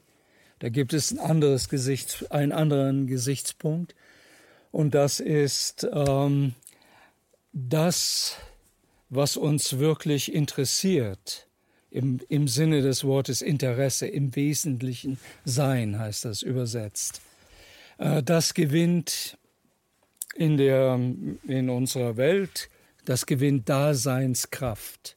Also, wenn wir uns äh, für Elektronik und dergleichen äh, interessieren, dann stärken wir das, weil unser Interesse, unsere Energie fließt da hinein. Wenn wir uns dagegen und, und die Natur rückt in den Hintergrund, wenn wir uns dagegen für, ähm, sagen wir mal, die Erde und die Pflanzen interessieren, dann bringt es die stärker in das Dasein. Sie sind schon im Sein, aber bringt es stärker im Dasein. Das äh, weiß, äh, das weiß jeder Gärtner äh, zum Beispiel oder äh, oder im Haus, dass die Pflanzen, wenn sie liebevoll angeguckt werden, wenn sie bewundert werden, das stärkt sie im Dasein. Oder, oder Tiere oder Kinder. Mhm. Es war ja im, im Ende des 19. Jahrhunderts, gab es ja diese Babyklappen, wo äh, die Kinder, die Arme nicht behalten konnten, die wurden da reingetan und kamen in äh, Waisenhäuser und wurden bestens gepflegt. Aber die meisten, nur über 90 Prozent, sind nach einem Jahr gestorben von den Babys. Äh, das ist, weil niemand da war, der sie genommen hat und geherzt und hereingerufen hat in das Sein. Und das ist die, die Kraft des Menschen, äh, die Dinge äh, im Dasein zu stärken, hereinzurufen oder, oder einfach zu lassen. Und das ist primär über allen Aktionismus. Also so sehe ich das. Würden Sie sagen, Herr Stoll, würden Sie sagen, das ist vielleicht äh, die Verantwortung, die man hat, wenn man als Mensch hier lebt? Das ist die Verantwortung, oh ja, das ist, was wir eigentlich machen sollten. Mhm.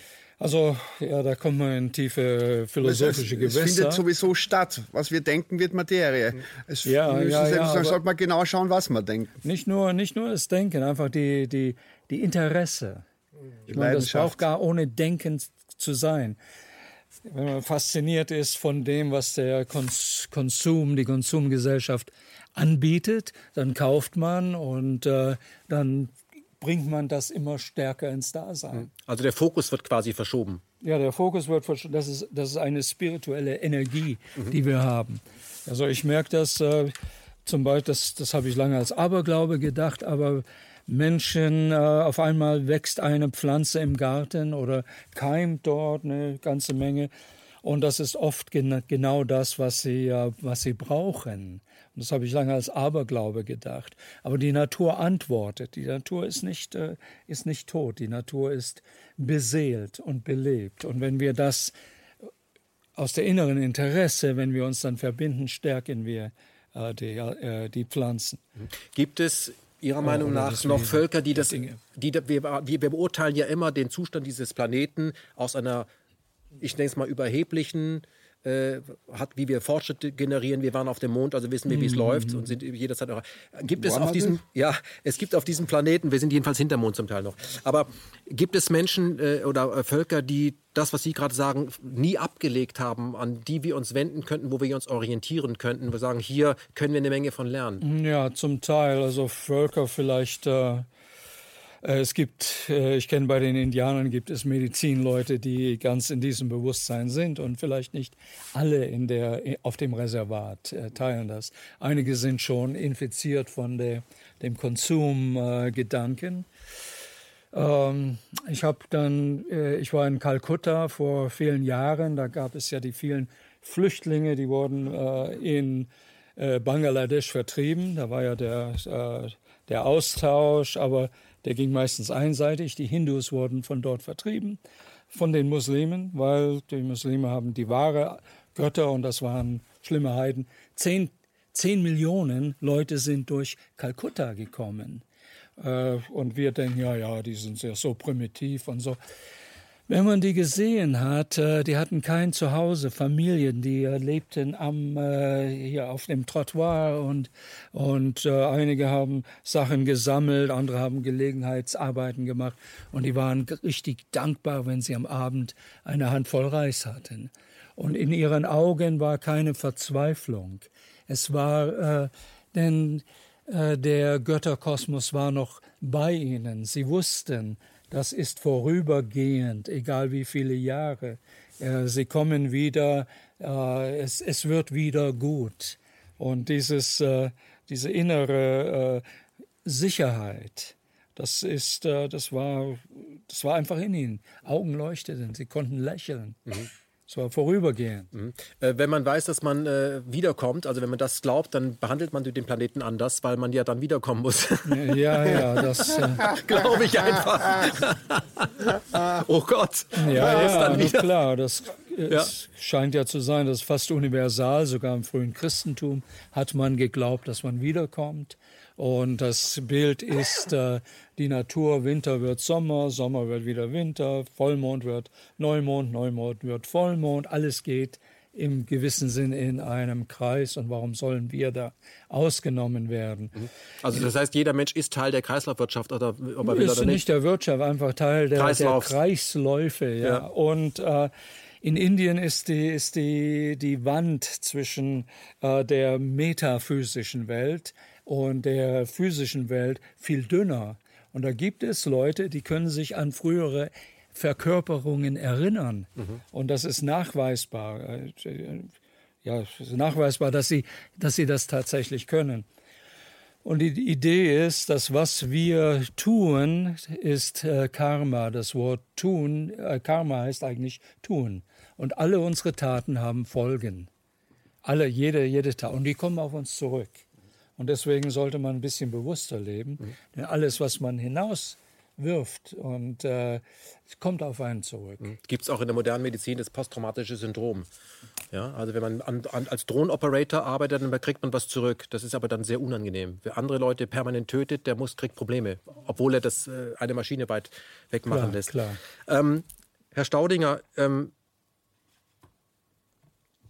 wie schaffen wir es, diese was, was Herr Scholl gerade gesagt hat, diese Spiritualität als etwas Normales wieder unter die Menschen zu bringen. Und wenn es dahin geht, ist, dass wir ja sagen, wir sind ja ein, ein Land, was christliche Werte vor sich herträgt. Das hat ja mit Menschenliebe zu tun, das hat ja mit Verantwortung zu tun, das hat ja mit, damit zu tun, dass man über seinen Tod hinausgehend äh, verantwortlich mit diesem Planeten umgeht, ohne jetzt als Esoteriker abgestempelt zu werden. Wie schaffen wir, dass das normal wird? Und man sich nicht die Frage stellen lassen muss, was man geraucht hat. Ich glaube, dass ohne Selbstverantwortung nicht geht. Und ich glaube, dass Selbstverantwortung nicht gratis ist. Äh, es verlangt eine Disziplin. Und wenn, wir, wenn man Stille nicht gewohnt ist, dann sind fünf Minuten Stille äh, richtig eine schwere Übung. Und da würde ich sagen, es lohnt sich durchzuhalten. Wir, wir, wir sind das im Sport gewohnt, dass große Anstrengungen notwendig sind, um Spitzenleistungen zu erzielen. Und in diesem Fall, glaube ich, geht es um unser Leben. Wenn wir keine Ruhe haben, dann gibt es keine Möglichkeit, dass sich das erfüllt, was so einzigartig in uns drinnen steckt. Und jetzt glaube ich, dass bin ganz, ganz fest davon überzeugt, dass Bescheidenheit ein Weg zur Weisheit ist und dass Konsum ein schlimmes Gift ist. Und bitte, ich hab, wir, wir machen nicht nur Schuhe, wir machen auch Möbel. Und, und wir haben ein Möbel entwickelt, das nennen wir Gast auf Erden. Das ist ein Holzgestell, wo man die Karton, in dem Obst und Gemüse geliefert wird, als Laden benutzen kann. Und ich habe da einen Text in unser Gär-Album geschrieben. Ich habe einen Freund, der verkauft Küchen in der Preislage von 50 bis 100.000 Euro. Ich habe mir diese Küchen angeschaut. Jedes Detail ist durchdacht. Jede Lade schließt mit einem sanften Pft. Alles glänzt oder glänzt nicht, je nach Kundenwunsch. Und nun, Freundin, frage ich dich, wofür, wofür? Trotz dieser wunderbaren Pft-Laden ist die Scheidungsrate nicht gesunken.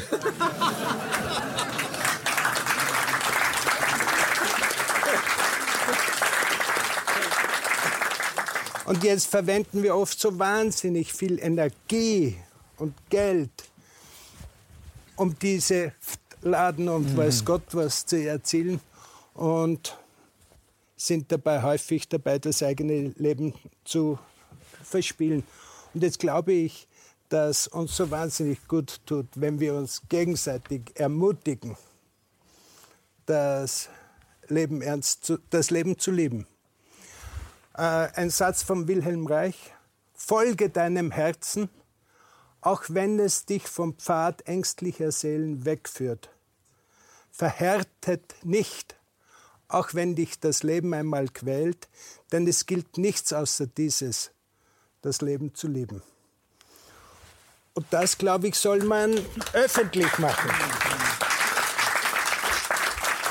Herr Staudiger, Sie machen solche Dinge ja öffentlich, weil Sie haben ja auch eine ich nenne es mal Betriebszeitung, können Sie ruhig mal hier in die Kamera halten, in der regelmäßig, also in der es keine klassische Werbung gibt für andere Produkte, äh, sondern in dem diese, solche Sprüche auch veröffentlicht werden. Und zwar auf jeder zweiten Seite, wenn ich richtig informiert bin. Wie kommt das beim Kunden an? Dass Sie da Werbefläche verschenken an irgendwelche griechischen Dichter?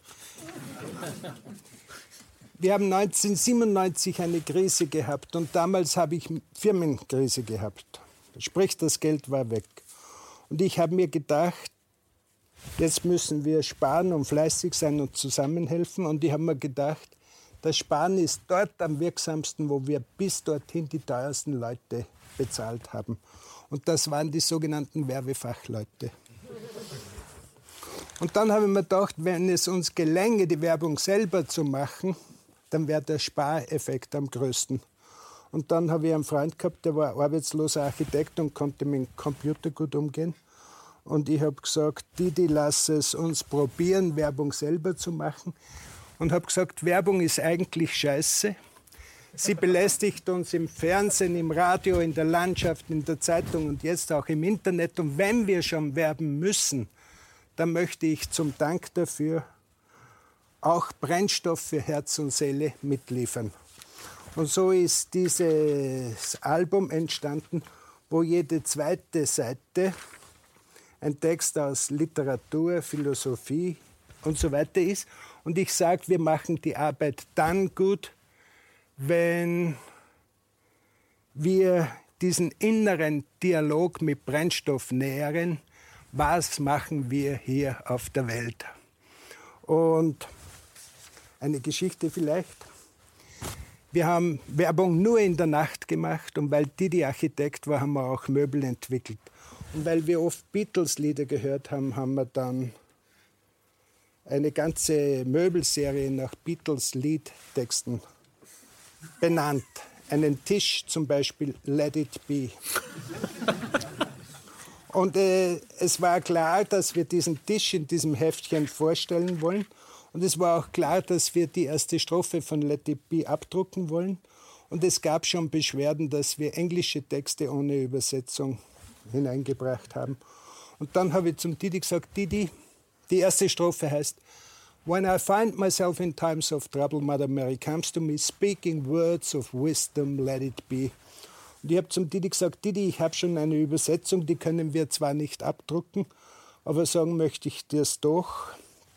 Und meine Übersetzung hat geheißen, wenn ich Wickel habe, das Gegenteil ist Entwicklung. Wenn ich Wicklung, Wickel habe, kommt Mitzi Mamsch, die Mother Mary, und sagt in ihrer Gescheitheit, let it be, geh, scheiß dir nicht an. und, wer, und während ich das dem Didi gesagt habe, hat der das schon in den Computer hineingetippt und ich habe gesagt, aber Didi, das können wir nicht abdrucken.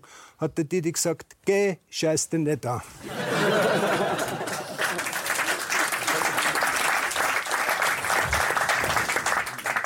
Und dann habe ich gemerkt, dass in diesem Satz viel Kraft und Ermutigung drinnen steckt und habe diesen Satz zum Firmengrundsatz Nummer 1 erklärt. Und jetzt ganz im Ernst, Angst ist ein schreckliches Gift.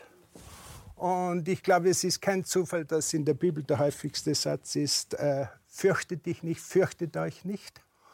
Und da hab, ich habe immer gesagt, der Jesus hat das gesagt. Und dann hat mir eine Theologin darauf aufmerksam gemacht, es war nicht der Jesus, es waren immer die Engel, wenn sich Ereignisse verdichtet haben. Und jetzt glaube ich, dass so etwas eigentlich in unserem Leben gibt, dass wenn wir Angst haben, dann sollte ein Freund in der Nähe sein, der sagt, scheiß du nicht da. Oder wir sollen Stille halten und dann hören wir den Engel, der da ist und sagt, fürchte dich nicht, ich bin bei dir, du bist nicht allein. Und dann sind wir wieder dort, wo du gesagt hast, wir sind Teil der Natur, wir sind eingebettet, wir sind nicht allein, drum fürchte dich nicht. Und jetzt mit diesem Firmengrundsatz Nummer eins muss man nicht allzu klug sein, dass man draufkommt, das alleine kann gefährlich sein, nur mutig sein kann zu wenig sein. Darum haben wir einen zweiten Firmengrundsatz entwickelt und der heißt, bitte sei nicht so deppert. und jetzt mutig und klug sind ganz, ganz wertvolle Werkzeuge. Und ich habe das gern mit meinen Neffen und Nichten im Alter von drei bis 15 Jahren diskutiert. Und Kinder verstehen das sofort, dass Mut den Radius erweitert. So gesehen ist das, glaube ich, eine wichtige Botschaft an alle. Angst ist enge. Ja, sei mutig. Das Leben ist la vita è bella. Mhm. Und klug sein erhöht die Durchsetzungsmöglichkeiten. Und dann hat die achtjährige Rosi zu mir gesagt, Heini, habt ihr nicht noch einen dritten Firmengrundsatz? Und ich habe eigentlich gedacht, die zwei sind genug, aber ich wollte sie nicht enttäuschen und habe gesagt, aber freilich, wir haben auch noch einen dritten. Und beim Nachdenken ist mir schon klar geworden, dass klug und mutig der Einbrecher auch sein kann. Aber es fehlt ihm die Orientierung, sinnvoll für das größere Ganze zu sein. Und dann habe ich gesagt, der dritte Firmengrundsatz ist der allerwichtigste und das ist die Liebe. Und das klingt auch manchmal so, als wäre es eine Botschaft von gestern. Und im Großen und Ganzen glaube ich trotzdem, dass es so ist, dass die Liebe uns verbindet mit dem größeren Ganzen. Und unser Leben erfüllt sich nicht durch die Pflege des eigenen Seelenheils, sondern indem wir unseren Beitrag liefern zum Gelingen des größeren Ganzen.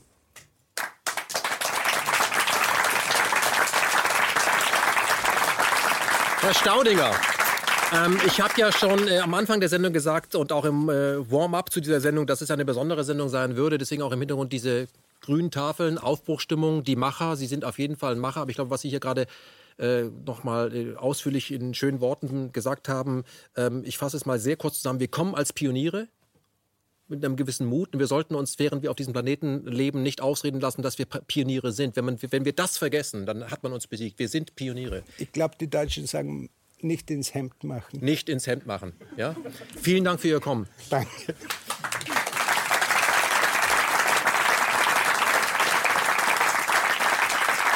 Zweieinhalb Stunden Position sind um. Die Utopie leben, Kreislaufwirtschaft. Jetzt lautet das Thema. Ich hoffe, wir konnten anstiftend wirken. Ich würde jeden von Ihnen noch ganz kurz äh, bitten, vielleicht ein kurzes Statement äh, von sich zu geben, nämlich was Ihre unmittelbaren Ziele im Leben sind, so für, die, für, das, für das nächste, was Sie noch vorhaben. Und sagen, das will ich unbedingt noch machen.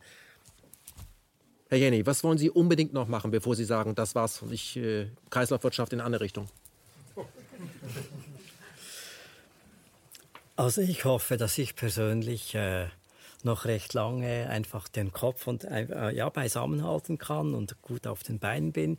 Aber rein für mich persönlich, also ich habe noch einen Wunsch, also und nachher noch weiterzumachen, dass ich mit dem Fahrrad ans Nordkap fahre. Das ist so auf der Wunschliste.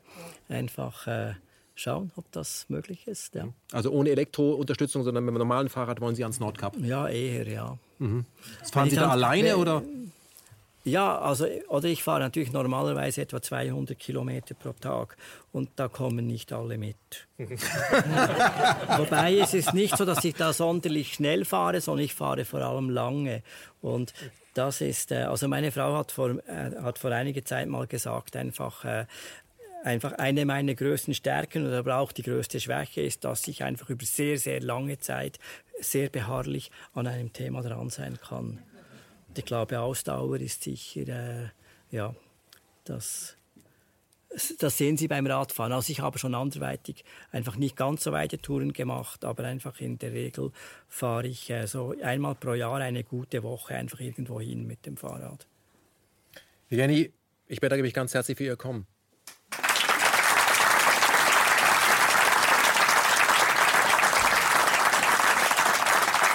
Christian Frantal, gibt es irgendetwas, was Sie unbedingt, bevor Sie abtreten müssen, hier noch erledigen wollen?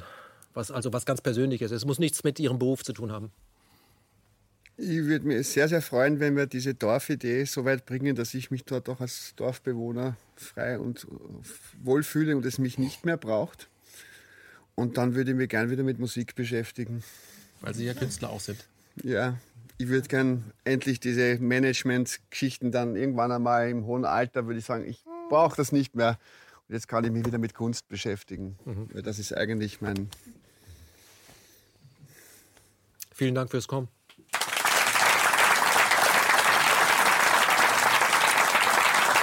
Wolf, Dieter Stoll, Sie sitzen ja an Ihrer Schreibmaschine oder Ihrem Computer, mhm. so wie Ihre Vorfahren, alte Tuch, äh, Tuchmacher, Tuchmacher, an Ihrem Weber, Webstuhl und genau. äh, sind da in Meditation. Gibt es irgendetwas, was Sie, Sie sind ja auch auf der Durchreise, wenn ich Sie richtig mhm. verstanden Sie kommen von wo, gehen und machen weiter. Ähm, Sie sehen auch aus wie so ein Halbgott, muss ich sagen. Kann ich von hier aus. Ähm, was ist etwas äh, Tor? Ähm, was, äh, was, ähm, was, ist etwas, wo Sie sagen, das muss ich unbedingt noch machen? Oh, ich will noch ein paar mh, hm, Bücher schreiben. Ich denke, wir kommen ins Leben und haben alle, jeder eine ganz bestimmte Lebensaufgabe, äh, gegründet auf vorhergehendem Karma, das wir dann uns versprechen. Und äh, meine Aufgabe ist einfach, äh, Bücher zu schreiben. Und ich hoffe, dass ich dann irgendwann mal das letzte Buch schreiben kann. Das heißt, Sie planen das ja auch nicht und sind ja auch auf Vortragsreisen. Das heißt, das ist das, was Sie ich, machen wollen. Äh, ich plane eigentlich die Bücher nicht, die kommen äh, zu mir. Ich lasse mir auch nicht von Verlagen vorschreiben, was ich zu schreiben habe. Und ich weiß auch nie, was, äh, was in dem Buch stehen wird, also ungefähr schon. Aber das ist wie nachts kommen dann die Ideen und tagsüber äh, arbeite ich das aus. Sicher machen Sie Ihre Schuhe genauso. Herr Stoll, ich bedanke mich ganz herzlich, dass Sie hier erschienen sind. Vielen Dank. Und Heinrich Staudinger auch beeindruckend, was Sie, aber es war ja uns ja klar, was Sie hier wieder abliefern würden. Ähm, was ist etwas, äh, wo Sie sagen, das muss ich noch machen? Oder sind Sie durch? Ich glaube ganz im Ernst, dass das eine große, edle Aufgabe ist, den Alltag gut zu meistern. Und in meinem Fall heißt das zum Beispiel, moderne Werbung verschweigt, wer davon leben soll.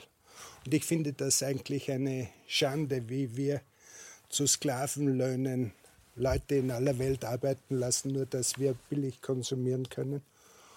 Und und meine Message heißt, wir wollen euch gute Schuhe geben, denn euer Einkauf lässt uns leben. Und noch etwas, ich bin ganz, ganz fest davon überzeugt, dass die meisten Menschen viel, viel lieber gute Menschen sind als Arschlöcher.